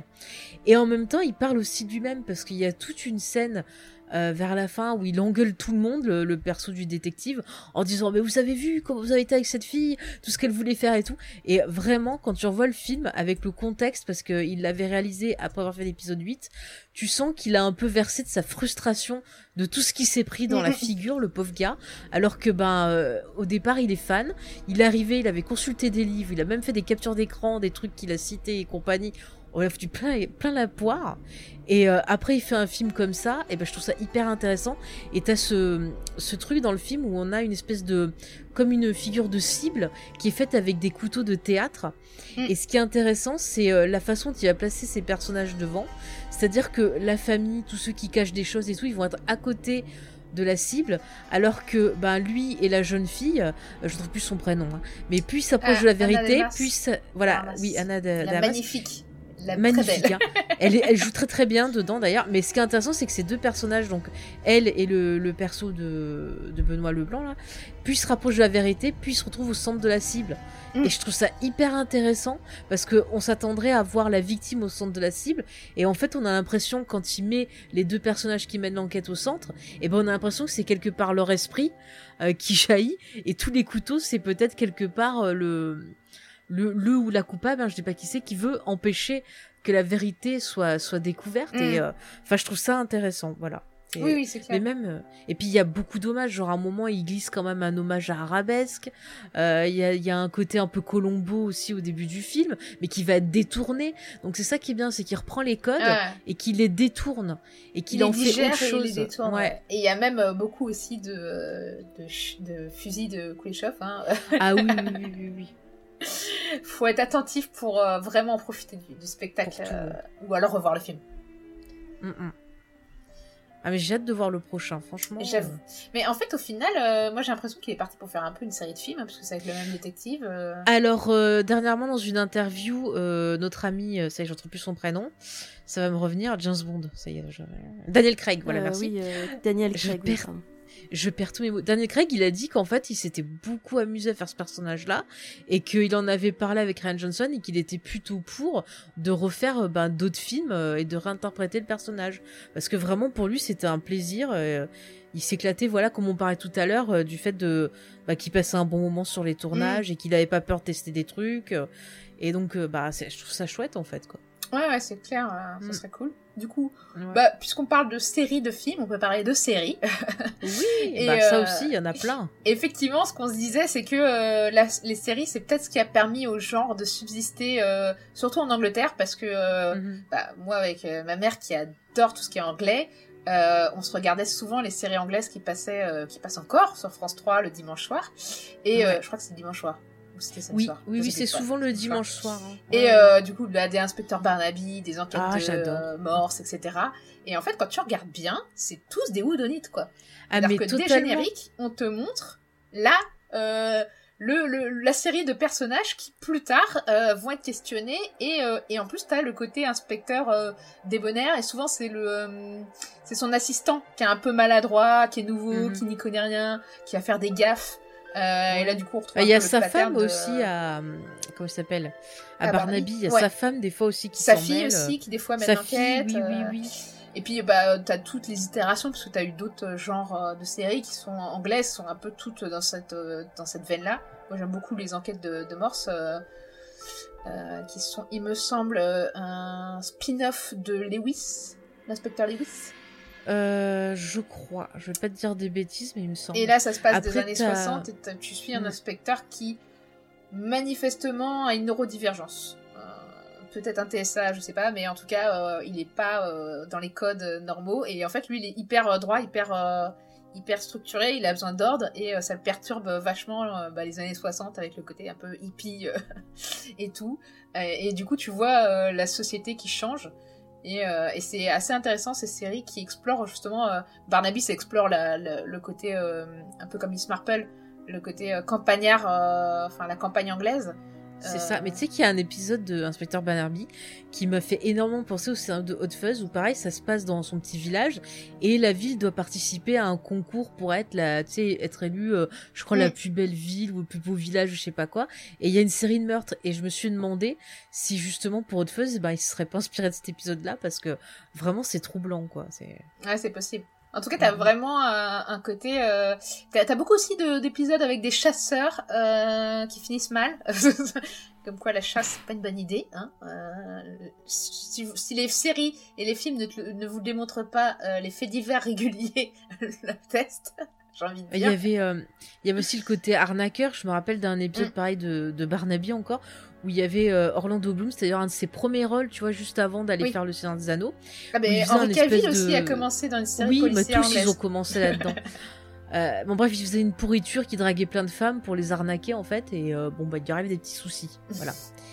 Et euh, spoiler, il ne sait pas mourir. Hein. C'est pour vous le dire, Lucie. Alors qu'Henri Cavill, très bien. Il jouait très bien Très bien. Bon. Mais tu prends tout ce qui est Miss Marple, euh, Hercule Poirot et tout, tu retrouves une tonne d'acteurs Mm. qui sont maintenant euh, hyper connus. C'est un peu comme Doctor Who, quoi. C'est l'institution, t'as plein de gens qui passent par là. euh. Bah, mine de rien, les séries, c'est un bon endroit pour commencer parce que, surtout les séries policières, tu peux faire un rôle de, ouais, de quelqu'un qui va se faire tuer ou euh, d'un tueur et ça te permet de toucher un peu tous les genres. Et il y a tellement de séries policières euh, parce que, encore une fois, c'est un genre qui marche que, euh, bah, en fait, tu peux faire plein de rôles différents et ça te permet de tester et, et Ah bah oui, parce que t'en as qui viennent, qui font un épisode Mm. où justement, comme tu disais, ils font la victime, Ouais. un autre où ils vont faire le coupable, un autre où ils vont faire bon bah euh, un perso comme ça. Et puis ça Donc permet ouais, de ça se faire permet de se remarquer, de rencontrer des Mm, mm. personnes, de faire du réseau. Non, non, c'est. euh, Bah oui, parce qu'elles sont hein. hyper populaires. hein. J'ai regardé en termes d'audience, apparemment, euh, ça marche fort, même encore maintenant. euh, Ah bah oui. voilà, ça, ça y va, hein, écoutez. Et puis à côté Et de ces séries qui sont un peu plus, on va dire, random, euh, familiales, euh, je dénigre pas ces séries, mais elles sont quand même pas hyper. euh, la production, il n'y a pas un budget de ouf et Ah t'as pas des, stars, on va dire, qui vont. quoi. Ou alors si elles font leur Mhm. début. Mais en revanche, il y a eu des récentes adaptations de la BBC qui étaient franchement pas dégueulasses, je sais pas ce que vous en pensez. Mais euh, Oui. Then. Putain, à prononcer c'est abominable. And There Were None. qui est la première qui a lancé la série. Euh, parce qu'ils en ont fait d'autres, ils ont fait Order par, par By Innocence. Et ensuite Le Cheval Pâle et euh, Mhm. ABC contre euh, Hercule Poirot. Poirot, ouais. Euh, et à chaque fois, le, alors il y a, euh, ça va être en mini-série, donc t'as euh, 3 à 4 épisodes qui durent une heure et demie chacun, avec Mhm. une qualité de production, euh, bah, c'est euh, limite cinématographique, hein, c'est un peu dans, le même, dans la même veine que euh, Doctor Who. Ouais. Et euh, et t'as à chaque fois un casting assez ouf. Euh, bah justement, euh, dans un Where None, t'as euh, un membre du casting de, de Game of Thrones. Euh, Mhm. Il y en a pas un où il y a euh, Gillian Anderson Ah oui, il y a Charles Dance. Ouais, c'est ça. euh, Peut-être, j'ai pas vu. elle, euh, elle était très bien la série, effectivement. Ouais, elle est Mhm. excellente. Hein. C'est, euh, je vous la recommande chaudement. Et, euh, Et surtout, euh, elle avait oui. l'avantage de, de traiter le roman euh, intégralement et pas de d'édulcorer la fin. Mm. Euh, Parce que Ouais. euh, j'ai vu plusieurs adaptations euh, ciné, bah, l'adaptation de René Clair et une adaptation au théâtre où la fin est Mhm. édulcorée. Je trouve ça super dommage parce que ça gâche un peu, je trouve, le, le, Mm. ce qui est très particulier avec ce roman d'Agatha Christie, qui est, qui est qu'il est vraiment très très euh, sombre, quoi, qu'il est très Mm. euh, désespéré en fait. Ouais. Ah oui, non, mais il est, il est vraiment. Elle était très euh, bien, ouais. Même visuellement, elle était très sombre, Mm. effectivement, ouais. Ouais, il y, a- il y a un peu un côté euh, brouillard. Euh, les couleurs, c'est vraiment les couleurs du brouillard, de la brume, euh, Ouais. du fog anglais. Et avec un côté dans un peu mon souvenir, bleuté. euh, très bleuté et gris, ouais. Mm. Et sur les couleurs des costumes aussi, souvent il y a un gros travail, euh, ce qui permet aussi de donner des indices visuels pour nous les spectateurs. Mm. Par les couleurs que vont porter les personnages, on peut arriver euh, à trouver, euh, rien qu'en regardant le costume, des fois, ce qui est qui va être quoi. c'est que c'est des personnages comme l'incarne le personnage féminin qu'on suit. Euh, bah justement, tu parles des couleurs. Au début, elle porte du blanc et ensuite elle va porter de plus en plus de rouge. Parce qu'en fait, c'est des personnages qui se sont. euh, qui se pensent innocents et qui se mentent eux-mêmes. Et, Ouais. euh, et par l'intrigue et ce qui va se passer, on va les confronter à leur culpabilité et à ce qu'ils ont refoulé en fait. Et, Mhm. et, justement, c'est traité vraiment admirablement dans cette mini-série parce qu'on apprend vraiment le temps de explorer tout ça et de, à travers des flashbacks, comment ce personnage va finalement euh, accepter ce qu'elle a fait, quoi. Et euh, il y, y a- un jeu à la fois du personnage qui qui, accepte et se et, se confronte à ce qu'elle a fait, et à la fois du spectateur qui réalise pendant ce temps-là euh, que ce personnage qui suivait n'est peut-être pas si blanc que ça, peut-être pas si innocent que ça. Et, euh, et c'est une constante. Enfin, on retrouvera aussi dans Order par, by Innocence, où en fait, au début, on a le, la victime qui est dépeinte comme euh, c'est une mère de famille. Enfin, c'est une mère, une femme qui a adopté plein d'enfants et qui a décidé de les d'éduquer par elle-même toute seule chez elle. Spoiler, ça n'a pas trop été une réussite. Euh, et, euh, et vraiment, il y a euh, alors une critique effectivement de la haute société qui vit entre elles en, huis clos, mais il y a aussi euh, euh, ce personnage de victime qui est décrit au début comme euh, forcément coupable, euh, qui était ignoble avec ses enfants, qui les a pas bien éduqués, sinon il leur a pas essayé de la tuer. Et au final, on va au fur et à mesure de la série voir euh, que en fait tous ces enfants bah, qui sont un peu détraqués par l'éducation qu'ils ont eue, bah, comment ce détraquage euh, se, se manifeste quoi, et comment ça les rend euh, bah, finalement encore plus ignobles peut-être que la victime l'était quoi. Donc et comment aussi ils attirent d'autres personnes qui sont pas mieux qu'eux. Et c'est ça qui est intéressant quoi. Comment et c'est vraiment une étude de la psychologie humaine que tu retrouves de façon un peu horrifique dans Ils étaient 10, euh, réalisé par euh, Pascal Logier, la version euh, française récente, euh, qui était en 10 épisodes. Bah D'ailleurs, euh, si euh, les gens veulent voir, je crois que vous pouvez encore le voir sur euh, le service replay de M6 ou Sister, un des deux. Ah ouais. Regardez, ok. euh, vous verrez. Bah, faut ouais. suivre Ouais, en fait parce que quand ils repassent, euh, quand ils repassent des séries ou des films qu'ils ont produits, euh, ils restent visibles sur la plateforme, mais faut- ça, ça dure pas, hein, donc faut être un peu au taquet. Ouais. Bah là, j'ai vu que c'était revenu parce que j'ai j'ai Mm. pu revoir comme ça, donc euh, bah profitez-en, Ouais. écoutez, euh, surveillez. Ah ok. Et elle est Et ouais, moi je l'ai ouais. pas trouvé. Ok. Ah. D'accord. Bah ils l'ont peut-être enlevé entre temps. Ouais, mais ça reviendra peut-être, hein, surveiller. Mm. Euh, sur certaines plateformes, tu peux t'abonner, comme ça ils te préviennent quand le truc que, que tu attends euh, revient, revient. euh, Arrive. et est disponible à nouveau. Ouais. Et, Et c'est vrai que la première fois que je l'ai vu cette mini-série, j'avais pas accroché, puis je l'ai revue. Et en fait, j'ai plus apprécié à la deuxième euh, vision. Je sais mm. pas pourquoi. Écoute, mais Ah, c'est moi que la réalisation, elle est première plutôt vision. sympa, hein, franchement. euh.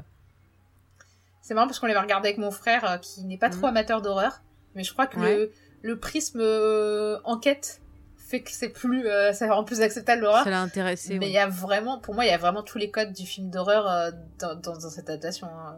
Ah oui. Bah il y a un côté un peu slasher, je trouve. Ouais. Dans la façon Totalement. dont les crimes sont filmés. Et Enfin, Et thriller aussi, puisque euh, oui. il y a vraiment cette inquiétude de comment survivre, quoi. Puis le casting, ça allait à peu près. C'était Ouais, le casting est cool, vu. pour le coup, pour une Mm. fois. euh, parce que des, des fois, j'ai tendance à penser que euh, si on réussit pas certains genres, c'est parce que nos comédiens aussi ne s'adaptent pas au genre. Ce que tu disais tout à l'heure, fait, c'est euh, des fois, c'est ouais. un film où tu fais. Ah non, bah non, les comédiens, je suis désolée, je, je n'y crois pas, quoi. Le jeu français euh, ne marche pas avec ce genre-là. Hein. Mais, mais ça sonne faux. Moi, j'aime bien la musicalité des mots. Et je trouve que des fois, on a un parler faux. Et, Mm. et, et ça me sort du film, en fait. C'est dommage. C'est vrai. Mais là, je trouve que euh, vraiment, euh, Pascal G, il a fait un excellent travail parce que euh, Mm. franchement, ça sonne vrai. Je trouve qu'on y croit et, Ah oui, oui, oui. et Ça ça, marche bien, bien. quoi. Et il- ça Mm, va même plus loin, je trouve, que le bouquin ou les autres adaptations finalement, parce qu'il y a vraiment un côté, ils sont privés d'eau. euh, Il y a vraiment un côté euh, euh, course Ouais, contre la montre, euh, survie, Mm. euh, qui est beaucoup plus important. Bah, il a essayé de se dire qu'est-ce que je peux apporter, Mm. qu'est-ce que je peux faire au niveau de l'adaptation. Et c'est vrai que c'est intéressant parce qu'il s'est vraiment posé des bonnes questions en partant bah, des éléments du livre. Il n'a pas non plus inventé euh, voilà certains trucs. Il s'est dit voilà ils sont prisonniers, ils sont à cet endroit, euh, ils sont tout seuls. Qu'est-ce qui peut leur arriver Qu'est-ce que ça peut Mm. Non, je trouve que ça marche vraiment très très bien. Puis le rythme est bien. Le fait que ça soit en mini-série, ça fonctionne super bien. Et euh, d'ailleurs, je crois que les épisodes, quand ils étaient diffusés, c'était pas diffusé tout d'un coup, il me semble, c'était en plusieurs soirées. Euh, C'était en plusieurs soirées, ouais. C'était Mm, mm. euh, un par Mais- semaine au moment de la diffusion. ouais. C'est ça, mais c'est ça qui est bien deux et qu'on va retrouver avec euh, bah, les séries américaines aussi, Mm. c'est que quand t'as un épisode par semaine, ça permet de faire des théories et de discuter, tu vois, avec d'autres personnes et d'échanger. Mm. Et c'est ça qui est cool, tu vois. Et je vais prendre euh, un exemple que j'avais mis de série américaine, qui au final était nulle. Je pense que les auditeurs qui suivent nos productions euh, savent déjà de quoi je vais parler. Mais genre Pretty Little Liars, t'avais un peu un côté boudonite parce que t'avais ces, ces filles donc qui recevaient un message de A qui leur disait en gros, euh, je sais ce que vous avez fait, je vais dire tout le secret et tout. Et elles passent donc la série à essayer d'enquêter pour savoir qui est A et bah qui est qui- qui- qu'est-ce que cette personne a fait en gros parce qu'il y a quand même des meurtres, il y a plein de choses qui se passent et le fait que ça, on avait un épisode tu vois par semaine et ben c'est comme ça que ben je suis allée dans des groupes et qu'on faisait des théories et qu'on s'éclatait à essayer de trouver des mobiles, à essayer de trouver qui avait pu Mm. faire quoi, euh, qui mentait et tout et au final et ben on s'est plus marré à faire ça. Quand on a eu la réponse ben la réponse était tellement nulle et ne ne ne marchait avec rien. Enfin, enfin, disons que l'identité était Mm. logique avec certains indices, mais tout le reste ne fonctionnait pas. Et en fait, on s'était plus éclaté euh, à discuter tous ensemble euh, de, de, de ces théories, à trouver des histoires, des trucs policiers. Ça a même donné envie à certains d'écrire des histoires, des mystères et tout. Donc au final, c'était plutôt cool, même si bon, la fin était bidon. Mais t'as plein d'autres séries comme ça.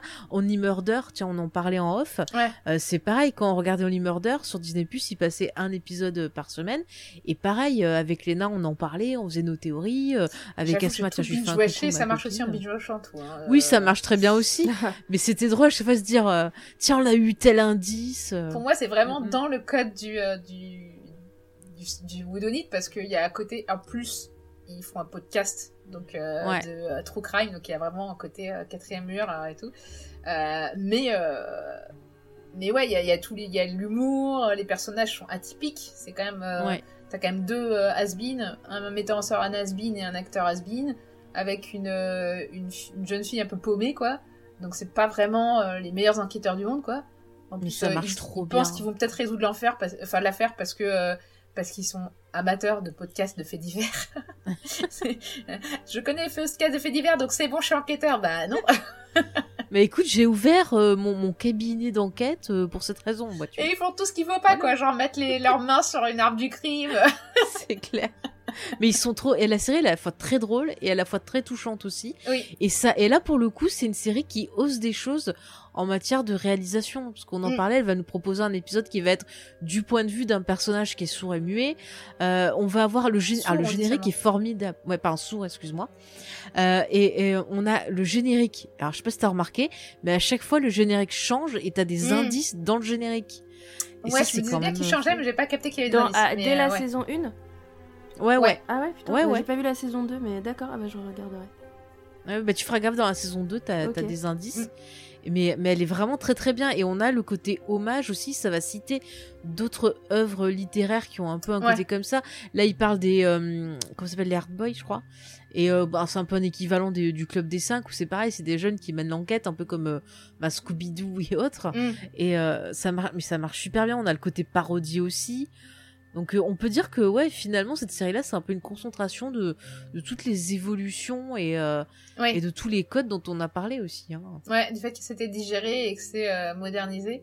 Bah moi, je voulais aussi citer Harper Island, qui est Ah une oui, oui, oui. vieille série des années 2000, il me semble, mais qui, elle, bah, lorgnait du côté horreur, hein, mais aussi woodonite. Et moi, je me rappelle toujours de la- du premier épisode, quoi, où il y a un truc hyper trash qui arrive. Mais si Ah, vous avez l'occasion de la voir, série. Voyez-la, quoi. C'est dommage, elle avait dire été, pas euh, spoiler, mais euh, je crois Elle avait annulée. été vite annulée, ça Ouais, c'est super coup, dommage, quoi, franchement. Il me semble qu'elle est annulée et que comme c'était pas une mini-série, bah, euh, on ne saura jamais. Ouais, Donc c'est un peu Mais il y avait une putain d'ambiance, hein, franchement. euh. Mm. Si un jour Ah, euh, les producteurs, euh, producteurs américains, vous avez envie de, Bah, de envie de refaire faire des cette série, revivals à la pas. con, voilà.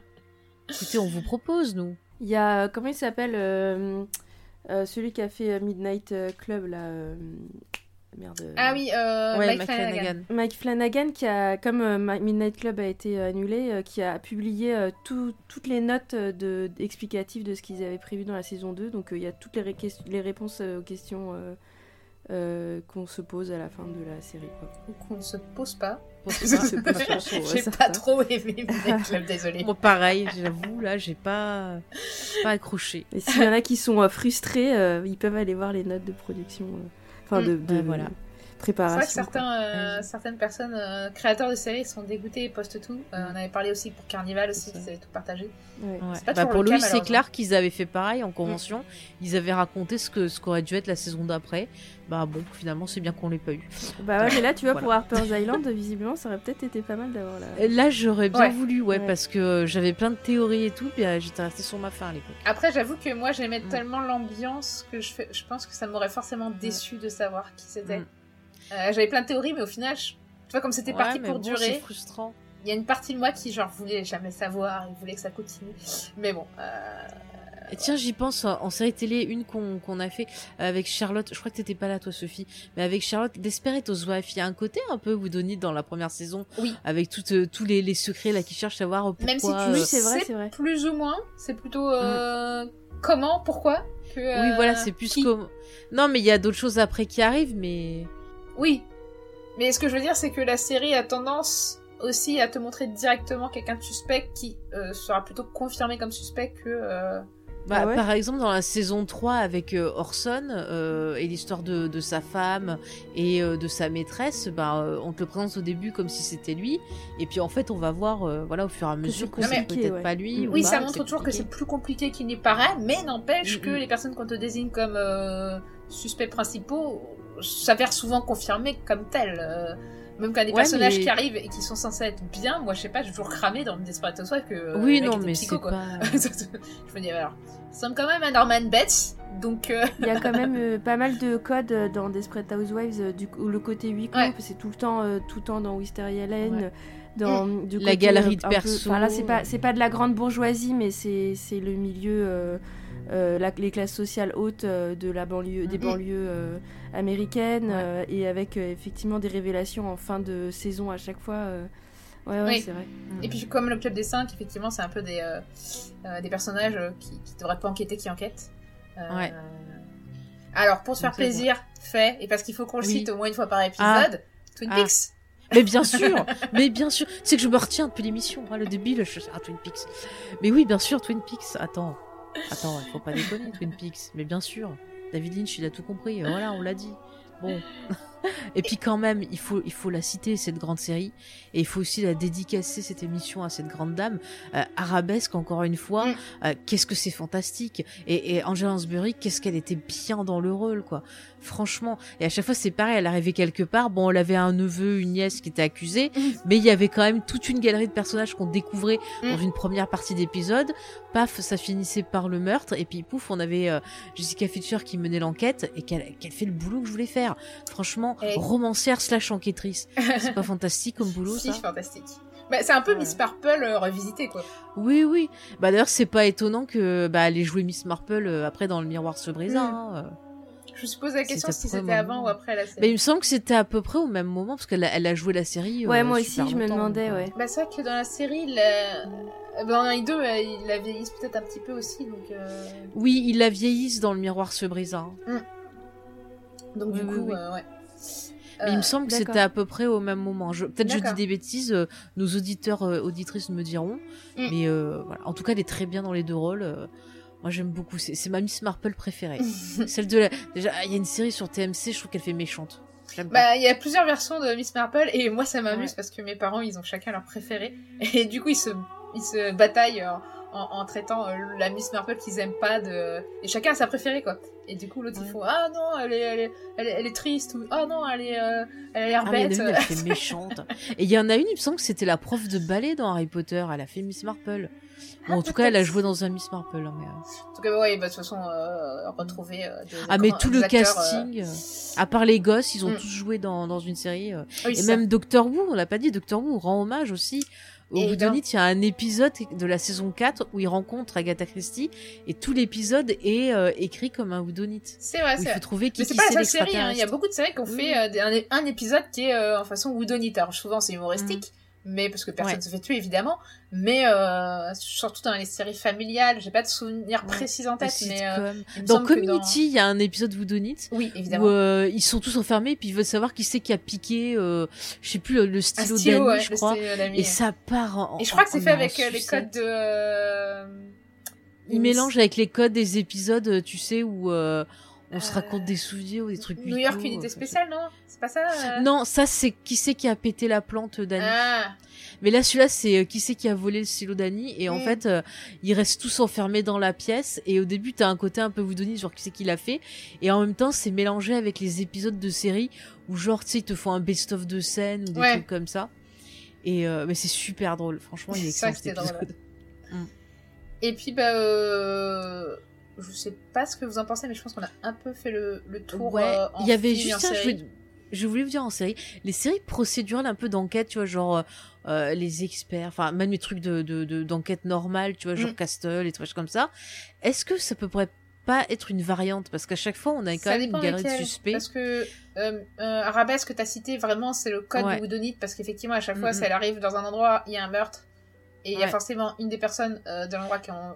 qui Ouais, mais là, tu vois, je parlais plus des séries, genre par exemple, tu vois, Castle, Ouais. je prends un exemple comme ça, où bon, euh, t'as le côté les filles qui arrivent, mais t'as toujours une galerie de suspects, de personnages. C'est vrai, mais euh... pas sûr, pas tout en tout cas, et euh, c'est vrai que ils adaptent un peu cette forme-là. euh, euh, le mentaliste, il y avait un peu de ça, mais on est aussi dans un enquête pure dans le sens où euh, tu vas les voir se déplacer et il n'y a pas un côté euh, huis clos. Ouais, c'est plus sur un épisode ou deux, Mm. peut-être des fois des trucs un peu spéciaux. Ouais, c'est ça, c'est plus sur Mm. un épisode ou deux. J'ai pas l'impression que ce soit systématiquement du huis clos. Tu vois, c'est comme certains que je voyais dans certains articles qui classifiaient. Euh, Mm. euh, comment ça s'appelle euh, Millennium, euh, le premier. Oui, oui. En. Moi, les je qui vois pas pas les filles, comme ou je sais plus comment ça s'appelle le premier. oui, c'est ça. Euh, en, en Woodonite, mais je suis pas. Alors oui et non, parce que euh, au final, déjà, c'est sur une affaire ancienne. Euh, euh, et t'es pas sûr que les personnes qui sont. que le coupable est parmi les personnes qui sont là. Donc du coup, il y a un côté. on sort un peu du truc. On n'est pas. Je pense qu'on respecte pas tout à fait les codes du genre, mais c'est vrai Mhm. qu'on s'en approche. Mm. Après, je voyais ça plus comme une variante, tu vois, quand on parlait des, euh, des, des flics hardboil, tu vois, euh, Ouais. une variante aussi peut-être euh, sur certains de ces shows-là. Donc, comme on a, parce qu'on a souvent, tu vois, la personnalité d'un détective, bon bah, soit Mm. normal, accompagné de quelqu'un d'un peu foufou. Tu vois, je reprends l'exemple de Castle, le romancier un peu foufou qui est avec la Ouais. l'inspectrice de police, par exemple. Enfin, t'as souvent des duos comme ça. Le mentaliste, pareil, tu vois. Donc, Mm. je me suis dit quelque part, c'est peut-être. Euh, une tentative peut-être de mixer euh, le côté américain euh, des trucs d'enquête avec le côté anglais peut-être je sais pas Oui, un petit peu, ouais. Bah, tu retrouves aussi même dans les... euh, je parlais de, du coup de, d'auteurs euh, suédois, euh, de policiers, de romans policiers. T'en as une qui est très connue, qui... Cam- Carmilla quelque chose, je me rappelle plus son nom. Qui, qui, qui a fait justement aussi sa version des... alors c'est pas les... Si, c'est Teenage, je crois. Enfin, qui a, qui a- qui a fait une adaptation de... Enfin, qui, qui a fait un hommage à Agatha Christie, et c'est pas la seule, en fait. Hein. Euh, donc t'as as toujours ce côté hommage où au moins il y aura un ou deux épisodes qui vont être euh, façon houdonite classique euh, à la Agatha Christie quoi. Mm, mm. ouais ouais c'est intéressant Et du coup, Bah, écoute, pour voilà. finir, je voulais dire que ça existait aussi en jeu pour téléphone. Euh, tous ceux qui sont un peu façon film interactif, euh, t'en as certains qui lorgnent du côté du houdonite, dont euh, le jeu Wopris Mute on Uncle Marcus. Où en gros, euh, tu incarnes euh, une jeune fille qui se connecte avec sa famille pour jouer à des jeux pendant. Alors c'est pas dit clairement, mais tu penses forcément à une période où on a tous été chez contraints et forcés de rester chez nous, et pour une certaine épidémie. Et et du coup, euh, bah euh, en fait, tu dois découvrir euh, qui a empoisonné euh, à la dernière réunion de famille l'oncle Marcus, voilà, avant qu'il meure, pour avoir le pour essayer de trouver comment ah le contrepoison. ouais c'est sympa ah mais je suis sûre tu sais quand il y avait la mode justement des jeux comme ça interactifs comme les films interactifs dans les années quoi 90 je suis sûre qu'il doit en exister aussi Oui, des, je pense aussi. des- bah ça s'y des- prête, des hein. meurtres, ouais. Mm, mm. ça s'y prête Ah, tellement. totalement. Mm, mm, mm. Mais c'est vrai que les, tout ce qui est euh, les jeux comme ça, justement, tu dois mener l'enquête, euh, les click and point, euh, je pense qu'il doit y en avoir. Hein. C'est vrai. Les click and point, j'étais trop jeune, mais mais je pense qu'il va y avoir une tripotée, ouais. Je, je crois que de souvenir, je me demande s'il n'y en a pas un justement qui est lié euh, directement à Agatha Christie. Alors, c'est de souvenir. Oui, oui, oui, si, retrouve, si. Il mais- y en avait un, je sais, je l'avais offert à, à ma mère, mais le problème c'est que le système, on avait déjà changé de système, on n'a jamais pu y jouer à jeu. Ah mince. Parce que à l'époque, c'était pas euh, rétroactif, quoi. Euh, Ouais, tu ouais, pouvais pas, pas ça maintenant. changer de système et tu pouvais plus jouer au jeu, quoi. C'était pas ouf, les jeux PC à l'époque. Bah voilà, écoute, je pense qu'on a fait le, le tour. hein. On a un Mm. peu essayé de montrer un peu ben, ce qui était ce genre-là, ce qu'on aime, euh, voilà, ce que ce... Est-ce que tu vois une conclusion qu'on pourrait tirer de tout ça, en fait, au final? Pourquoi est-ce que... Non mais ça serait bien peut-être qu'on tire une petite euh, conclusion de tout ça, parce que les gens ils vont se dire, ok, ils ont parlé pendant 30 ans, mais qu'est-ce qu'elle voulait nous dire avec cette émission? Mm. Euh, et Quel est le rapport au final entre Widonite et Noël? Les couleurs, euh, la bonne humeur, euh, les blagues, la famille. Voilà. mais c'est vrai que c'est des films qui sont souvent rediffusés ou En euh, fait, je pense à que moi, je trouve qu'il y a vraiment une connexion, quoi. Euh, C'est-à-dire qu'à Noël, en fait, euh, on se réunit en famille, donc ça, c'est un truc de Woodonite, c'est une famille qui se réunit euh, pour une fête familiale ou Noël ou je ne sais quoi. C'est vraiment un Noël d'ailleurs, c'est bizarre, mais ça devrait l'être. Euh, et au final, on, en fait, pour Noël, surtout quand on est dans des grandes familles, avec des fois des grands-parents qui sont pas toujours très ouverts d'esprit, des fois, on est un peu. Je sais pas, la meilleure expression qui me vient, c'est on, rentre un peu dans notre placard dans le sens où on cache qui on est. Euh, On va, euh, on va pas dire forcément, on va pas toujours dire avec euh, si on sort avec quelqu'un parce qu'on aurait peur que notre famille le juge mal. On va pas forcément dire ce qu'on fait comme métier ou, ce qui nous passionne parce que ce serait peut-être mal vu, par exemple, dire qu'on fait des podcasts sur des films de, genre, quoi.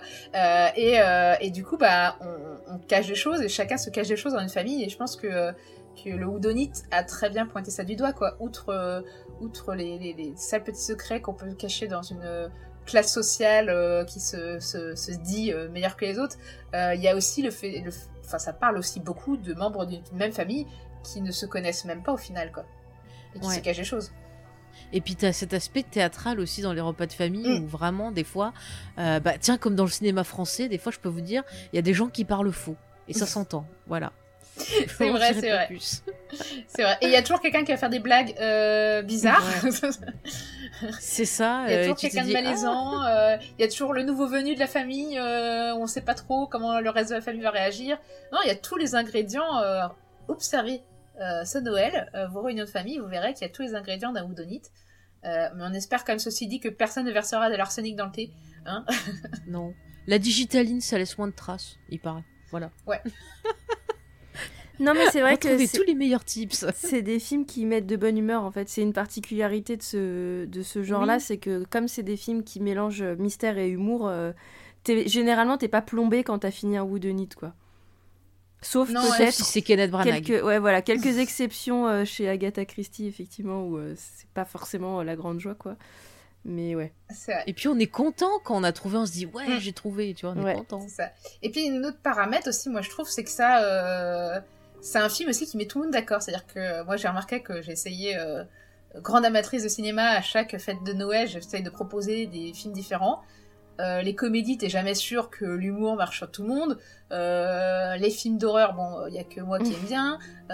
Les films d'action, il y a que mon frère qui aime bien. Enfin bref, c'est compliqué de trouver. Et ben, les Woodonites, ça plaît Ouais, à tout le monde. Voilà, c'est mon conseil pour de vrai. Noël. Et puis Proposer un Woodonite. c'est ça. Et puis quand il y a du casting euh, prestigieux, et ben si vous avez quelqu'un, euh, voilà, qui est fan d'un d'un acteur ou d'une actrice ou autre, Mm. bah vous dites tiens regarde, il y a ton acteur que t'aimes bien dans ce film, ça passe crème, ça passe crème. Voilà. C'est Tout ça. à fait. Et puis, il y a plus, souvent Sean Connery, donc Vous pouvez finir après en faisant un petit, un petit cluedo pour digérer la bûche. Voilà, voilà, Voilà. Et alors les Cluedo, vous avez toutes les sauces. Hein. Vous avez Cluedo classique, Mm. euh, Cluedo Harry Potter, euh, Cluedo je sais plus trop quoi. Enfin, c'est c'est comme le Monopoly. Hein. je- Vous pouvez trouver un Cluedo cool. Ah, j'aimerais bien trouver un Cluedo Star Wars, tiens. Ça doit exister. Qui a tué Palpatine Qui a tué Palpatine, ouais. C'est Obi-Wan. avec ce sabre laser dans le Faucon Millennium. Il... il a lancé Jar Jar Binks. Bon, voilà. Alors on va finir sur ça, je pense. Ah, euh, et ben, je pense que la meilleure conclusion qu'on peut vous faire, c'est euh, de passer des bonnes fêtes euh, de fin d'année, euh, de ne pas vous empoisonner, euh, de ne pas vous étrangler avec un os de poulet et Ne tuez personne, Ne parce tuez que sinon vous raterez nos émissions. Voilà. Voilà. Et, et puis, bah, vous pio- piochez bien évidemment dans les films qu'on vous a chaudement recommandés tout au long de cet épisode pour bah, vous, vous divertir pendant les vacances de Noël. Bah oui, bonne idée. Et puis n'hésitez pas en conclusion, enfin en conclusion, en commentaire, un peu partout, à nous conseiller peut-être pourquoi pas des films dont on n'aurait euh, pas parlé. Mm. Et peut-être comme ça on fera de, de chouettes découvertes aussi euh, grâce à vous.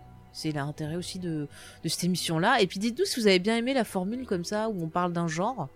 Si vous aimez bien ça, écoutez, nous en tout cas ça nous a fait plaisir. Je sais pas vous les filles. mais- Bah, c'est quelque chose qu'on avait fait un peu dans euh, Les Pieds dans la Gueule, notre ancien vieux podcast. euh. et euh, donc il y a toujours les épisodes en ligne si vous voulez. Euh, et en fait, ouais, moi, je suis très friande de genre, donc explorer un genre c'est quelque chose que j'aime bien. Ou le cinéma d'un pays, c'était quelque chose qu'on faisait et, et c'était sympa. Voilà, donc si la formule vous plaît. Bah écoutez, on en fera d'autres comme ça. Écoutez, quand ça s'y prête, euh, on vous fera ça avec un grand plaisir. Si vous voulez nous retrouver, euh, on est partout sur les réseaux sociaux. Vous tapez James Effet, comme ça vous trouvez toutes nos productions, vous aurez toutes nos infos et vous pourrez commenter. On a le Discord, le lien, il est aussi en description. Euh, vous pouvez retrouver les filles un peu partout sur le net, sur le site des réfracteurs, sur ton blog, euh, Sophie, donc qui est mauvais genre. Mauvais Les genre liens au sont en pluriel au cinéma. voilà. euh, wordpress.com. D'accord. Eh ben, d'accord, ok. Moi, tout est en description. Mhm. Je toute seule. N'hésitez pas, franchement, à nous mettre des petits euh, commentaires et des étoiles sur les Ouais. applis de podcast parce que euh, ça me ferait plaisir d'avoir des meilleures notes parce qu'on a vu un mauvais avis il y a euh, au tout tout début qu'on a commencé. On a quand même pas mal évolué et ça ferait plaisir d'avoir des avis positifs. Euh, Ça, c'est ma popote. Et puis, si vous voulez nous, nous soutenir, il y a aussi euh, le Tipeee. Euh, bah, sachez que rien qu'avec un euro, déjà, vous pouvez nous aider à l'entretien du site, à l'entretien du matériel et, et tout ce qu'on a besoin pour continuer à faire ces belles émissions. Et euh, j'espère vous faire plaisir. Ah, et dernier truc, Oui. Charlotte et moi, on va être sur le PIF, le Paris International Film Fest- Fantastic Film Festival, est sur Paris. Euh, D'ailleurs, si vous avez l'occasion d'y aller, allez-y. Et, euh, et du coup, on vous fera un petit, euh, petit bilan, euh, petit report euh, sur le site de Surfroide. Euh, point .net. Tout à fait. Voilà. Ok, bah n'hésitez pas à partager, tiens, sur le, le Discord. Mm. Voilà, on fera. Tout à fait. On, on a supprimé les rushs où vous voulez. Et puis voilà, comme ça, les auditeurs, ils, ils auront tous les liens. Ça marche. C'est ça. Voilà. Et ben, on vous fait des bisous. Euh, à la digitale. voilà. Euh, Des Poison Ivy, on vous fait des Poison Poison Ivy, voilà. Écoutez, c'est la fin de l'année, je fatigue. C'est ça. puis euh, on se retrouve l'année prochaine pour euh, des, des sujets euh, qui, euh, moi, me donnent vachement envie en tout cas. Ça va être cool. Ah Ouais. ben moi aussi. Figurez-vous, j'ai très très Ouais. hâte d'en parler. du ah, gros, ah, du ça va être lourd. On tease. ah oui, oui, oui. Et on a encore plein d'idées. euh, ça va être difficile de tout faire, je pense. Mais euh, Bah après, vous pouvez aussi nous proposer des choses, pourquoi pas, et vous ça pouvez effectivement en commentaire nous proposer des sujets. euh, Mm, mm. si On est cap, on prend, on On prend est tout. ouvert d'esprit et euh, on est aventureuse. Voilà. On peut pas mieux dire. Attends, on a subi les canettes Brana, on peut tout subir. Ah oui, oui, oui, oh là là, on a subi Kenneth on Branagh est, debout on est un canettes train. Ouais, Il y en a un qui arrive là. Il y a un troisième, une troisième adaptation d'Agatha Christie. Aïe aïe donc, aïe euh, aïe aïe. Ah, je peux pas le voir chez Piscine. Est-ce que euh, on n'est pas un peu à chaque fois qu'on en parle, ça- c'est comme si on attirait le mauvais sort pour qu'il en fasse un autre. Il faudrait arrêter d'en parler. Bon alors, on va plus le dire maintenant, voilà. Attends, ils vont nous demander une spéciale Kenneth Branagh, tu vas voir. Ce serait vache.